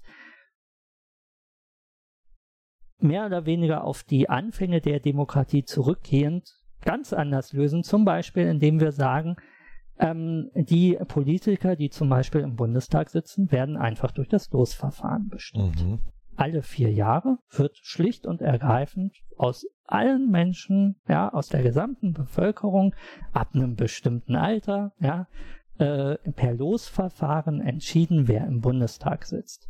Damit für vier Jahre. Ja, das heißt, damit ist es überhaupt nicht mehr möglich, dass ich äh, äh, dass es den Beruf äh, oder äh, äh dass es den Politiker noch als Beruf gibt. Mhm. Ja, weil die Wahrscheinlichkeit, dass ich mehr als vier Jahre da drin sitze, ist dann verschwindend gering. Und selbst wenn es mal, äh, ja, äh, äh, zweimal, ja, also sprich acht Jahre ist okay, ja, aber das heißt, ich kann auf jeden Fall nicht mein Leben äh, auf der Idee aufbauen, dass ich Politiker werde. Mhm. Und wenn ich jetzt statistisch rangehe, äh, ja, dann äh, werden höchstwahrscheinlich alle ähm, äh, politischen Lager entsprechend vertreten sein, müssen vier Jahre irgendwie äh, miteinander auskommen, Politik machen und dann eben sich auf Sachebene mhm. einigen. Was haltet ihr von dieser These? Also, find's mega spannend. Was sagst du? Ähm, also, ich find's auch mega spannend. Aber ich meine, jetzt vom Lobbyismus her, sind die nicht vielleicht sogar noch anfälliger? Also ich meine, wenn jetzt, ähm, das, weiß das ich nicht, glaube ich eben nicht. Ja. Also äh, ich ich äh, verstehe ähm, ähm, Also erstmal ja, kann man sich vorstellen, ja, ich habe da irgendwie meinetwegen ein paar naive Leute, die können leicht eingefangen werden, aber die sind ja auch nach vier Jahren wieder weg. Ja, also ein paar sind mit Sicherheit, ja, ähm, dieser Gefahr ausgesetzt, ja, und werden von wem auch immer beeinflusst. Aber ich denke, das Hauptproblem ist doch, dass ich mir als Lobbyverein wirklich diese Politiker über Jahre hinweg aufbauen kann. Mhm, und okay. wenn das Maximum aber vier Jahre ist und dann sind die weg und hinterher weiß ich überhaupt nicht, wer dann kommt, ja, dann kommt auch nicht der Erbe von dem, ja, den er irgendwie, äh, ja, hoch, hoch äh, gezüchtet hat als sein Nachfolger, sondern kommt irgendjemand völlig anderes. Und ich glaube, das macht schon den Lobbyismus wesentlich schwieriger. Ich behaupte nicht, dass äh, überhaupt keine Einflussnahme möglich ist. Mhm. Ähm, Losverfahren. Ja. Statistiker. Das ist äh, schon ganz gut. Also ich meine, damit stellt man sicher, dass zumindest die größeren Kohorten in der Gesellschaft in irgendeiner Weise abgebildet sind. Ich frage mich nur ernsthaft, weil das sind ja dann Leute, so wie du und ich, aber es können ja auch die Hausfrau und der Rentner, die Rentnerin sein und äh, was ist ich, mhm. 19-jährige äh, Punker. Mhm. Ähm, also wollen, also jetzt mal ganz ehrlich, sollen die abstimmen können über Sachprobleme? Ich finde ja. Also mir ist es lieber, dass da ein paar Volltrottel dabei sind, ja, und ein paar super äh, hm. naive, ja, äh, aber ich würde mal davon ausgehen, in der ja, äh, also 80 Prozent der Leute, die dann gewählt werden, würde ich mal davon ausgehen, dass die sich Mühe geben, ja, und eben nach bestem Wissen und Gewissen sich in die Themen einarbeiten und versuchen, so gut sie können, ja, äh, äh diese Entscheidungen zu treffen. Und selbst wenn da mal, ja, sagen wir mal, schlecht informierte, ja, oder naive oder was auch immer Entscheidungen bei rauskommen, ist es nach meinem Empfinden wesentlich weniger problematisch als eben diese vom Lobbyismus über Jahre, mhm. ja, äh, ähm, ja, beeinflussten. Also ich, ich verstehe das, dass man das quasi damit erschwert, mhm. vielleicht auch nicht unbedingt abschaltet, aber auf jeden Fall erschwert. Ich frage mich nur ernsthaft, das sind ja nicht Entscheidungen, wo man sich das einmal durchliest auf einem A14 und sagt, jo, ja. jetzt bin ich informiert. Da kommen ja Gutachten, da kommen äh, ja. Äh, Entscheidungsvorlagen, Gesetzesvorlagen, die sind 60, 70 Seiten lang. Mhm. Und davon wird dann pro Ta äh, Sitzungstag, mhm. äh, keine Ahnung, 40 oder naja, 40. Also du meinst sozusagen 10. das politische Handwerk, was erstmal erlernt werden muss. Ja. Das fehlt an der Stelle. Und das lerne ich auch nicht mal eben schnell in vier Jahren, oder beziehungsweise also, nach vier Jahren habe ich es vielleicht drauf und dann gehe ich raus. Aber das politische Handwerk wollen wir abschaffen. Sind, ich Oder finde, nicht? nee, das, du musst viel lesen, du musst dir schnell eine Meinung bilden, hm. du musst schnell dir überlegen, äh, welche weiteren Auswirkungen das auf andere Bereiche, die jetzt vielleicht gar nicht im Gesetz stehen, aber in, in anderen Bereichen es haben könnte. Mhm. Äh, und es ist, äh, meine, meine Vermutung ist, dass die Entscheidungen noch viel kurzfristiger und kurzsichtiger werden, als dass sie langfristiger werden. Kann jetzt, ist jetzt so eine Vermutung, aber zum Beispiel sowas wie, äh, wie hätte ein äh, Bundestag, der per Los zusammengestellt wurde, in der, ähm, im Jugoslawienkrieg entschieden? 1999. Hm. Ja, schwer zu sagen. In der Finanzkrise entschieden. Ja. Oder würde so ein, ich meine, würde so ein per Los äh, Zufalls ähm, äh, Bundestag wirklich ernsthaft langfristige Entscheidungen, auch vielleicht schmerzhafte Entscheidungen treffen? Oder heißt Und es dann, es denn jetzt? Ja, genau. Also, nee, das, meine, das, ist richtig. Tun sie es jetzt? Ich, Nein. Ich, ich meine. Das ist richtig. Also jedenfalls nicht richtig. Also die entscheiden es nicht richtig, aber ich, also ich stelle mir das auch gerade hart vor, ne? Also dann bist du da reingewählt. Ist das mit Sicherheit, ja. Kommst da rein, du hast erstmal, ne, du kriegst ein Büro, du kriegst Angestellte, die dir das alles vorsortieren, du mhm. repräsentierst irgendwas. Und dann musst du Entscheidungen treffen und dann kommst du nach vier Jahren wieder zurück und kriegst nur noch Prügel von deinem Umfeld, wie du dich da hast. Du hast dafür gestimmt, du hast dafür gestimmt. Das ist auch krass, ne? Also. Ja. Klar. auch schon. Aber es gibt ja Systeme, wo das auch genauso durchgesetzt wird, ne? So ein Schöffengericht. Beispielsweise. Die sind aber trainiert vorher. Du wirst, nicht jeder wird ein Schöffe. Wo es hingegen so, so ist, ist es. Das den, könnte man ja hier durchaus auch machen. Ja, also. Staatsbürgerkunde. Man, ja. Okay, aber. Geschworenengerichte sind, ist so ein typisches Beispiel, wo auch per Los, durch, per Zufall Leute eingeladen werden, die eben die Gesellschaft abbilden sollen, wenn es auch nur 10 oder 11 sind. Und auch wieder eigentlich ein komplexer Zusammenhang, über den er entschieden wird, oder? Hm, das Strafmaß, ja. die legen das Strafmaß nicht fest. Die müssen also das Gesetz nicht kennen, sondern die müssen nur, also in den USA, mhm. nur im Glauben, also we wem schenkt man mehr Glauben? Ja, ja. Mhm. Und das ist an einer Einzelsache festgemacht. Ich meine, da muss jemand eine Beweisführung machen und so weiter. Ich, ich bin mir jetzt nicht sicher, wie das bei so einem komplexen Problem wie einem Kriegseintritt aussehen würde. Oder ob das dann einfach heißt, ja, genau, jetzt also, lass mal zurückschlagen ja, und dann genau, also, sind wir auf einmal im Krieg. Ja, also äh, prinzipiell stimme ich dir zu, ja, mit den Problemen. Ich habe nur das Gefühl, die gleichen Probleme haben wir ja jetzt auch schon, ja, also bei den Politikern, von denen wir eben immer glauben, ja, sie hatten, äh, äh, hm. dass sie es eben äh, entsprechend besser wissen müssen, dass sie besser informiert sind, dass sie das politische Handwerk beherrschen, haben wir immer mehr den Eindruck, dass sie genau das eben auch nicht tun. Ja, und dass sie eben gerade, also ja, ähm, immer mehr Minister wechseln ständig ihre Ministerposten, ja, ähm,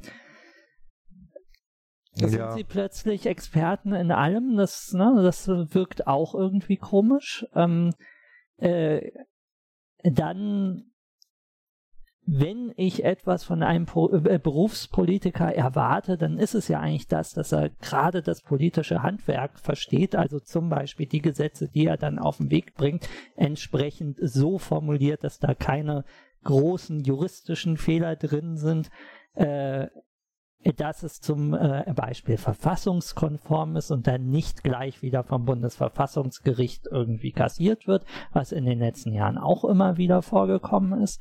Also sozusagen all das, was wir den Berufspolitikern äh, eigentlich zuschreiben und auch zuschreiben können sollten, dass sie das eben besser können, kriege ich immer mehr Zweifel, ob sie es wirklich besser können.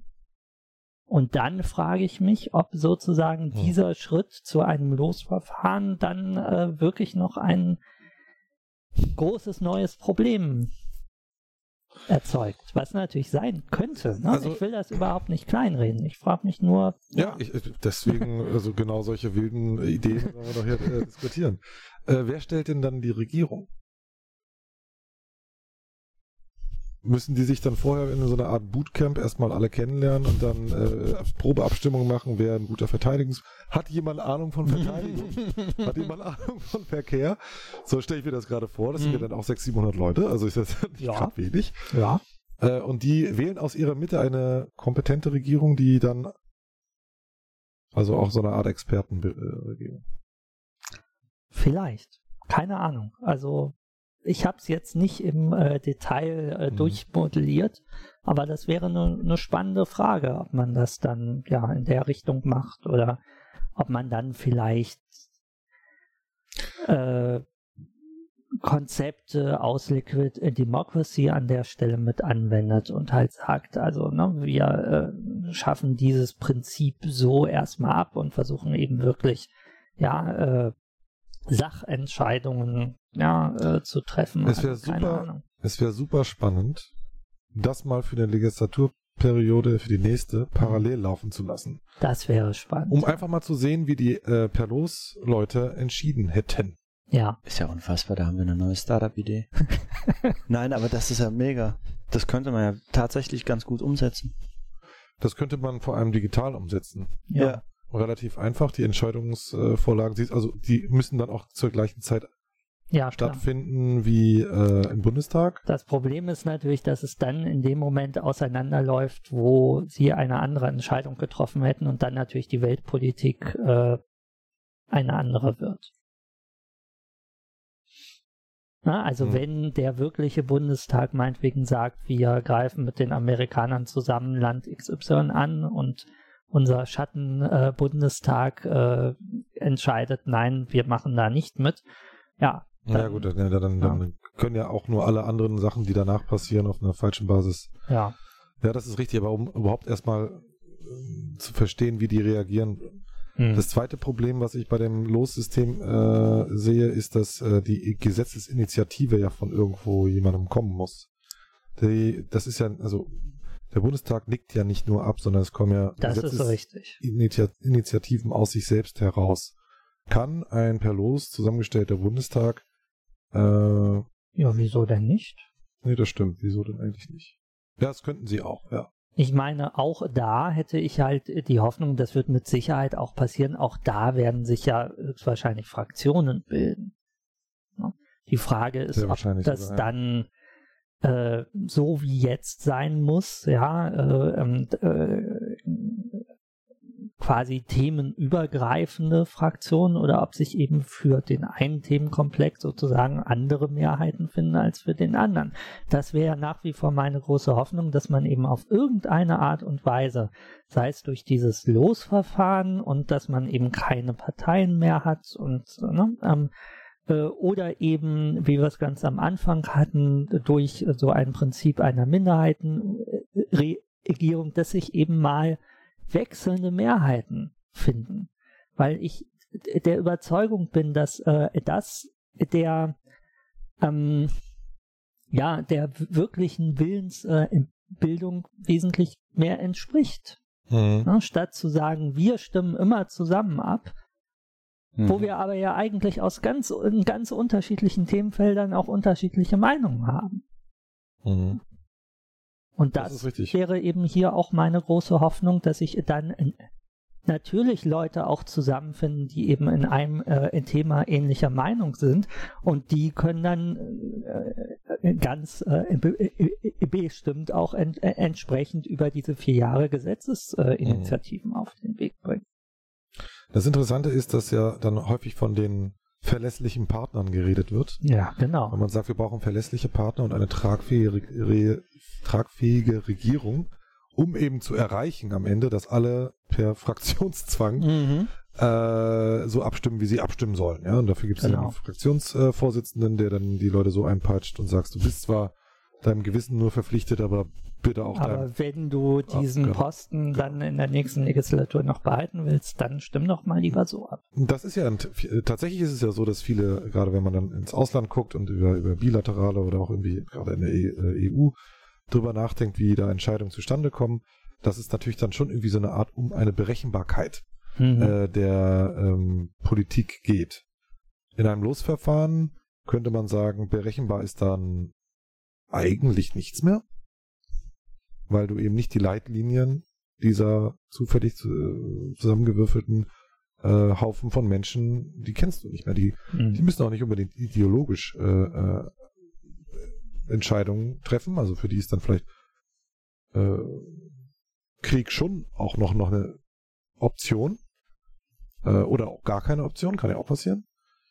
Ähm, das wäre mal wirklich interessant zu sehen, wie das sich mhm. verhält. Ja. Gibt's das noch nicht, ähm, dass man das vielleicht, keine Ahnung, der E-Bürger, der so die Entscheidung im Schattenkabinett, nicht im Schattenkabinett, aber im Schattenbundestag. Na, es gibt ja im Internet fast alles. Äh, man müsste mal schauen, weil mir ist es nicht, nicht bekannt auf jeden Fall. Ja, mir auch nicht. Zufällig ausgewählte Internetnutzer. Ja, genau. Auf Twitter. Mhm. okay. Interessant. Ja. Okay. Da möchte ich beim nächsten Mal anknüpfen. Ja. Ja. Sehr gerne. Und ja, wir haben festgestellt, dass dieses äh, Thema viel zu groß ist für eine Sendung und deswegen werden wir jetzt äh, hier an der Stelle erstmal aufhören und äh, machen auf jeden Fall noch eine Nachfolgesendung. Ja, es sind etwa 5% der 10% der Zettel, die wir haben und der Themen angesprochen worden, deswegen das wird, glaube ich, noch da müssen wir noch mal ran. so ist sehr gut. Gut. Dann vielen Dank euch. Ja. Ja. Danke dir. Und bei, bis zum nächsten Mal. Tschüss. Ciao.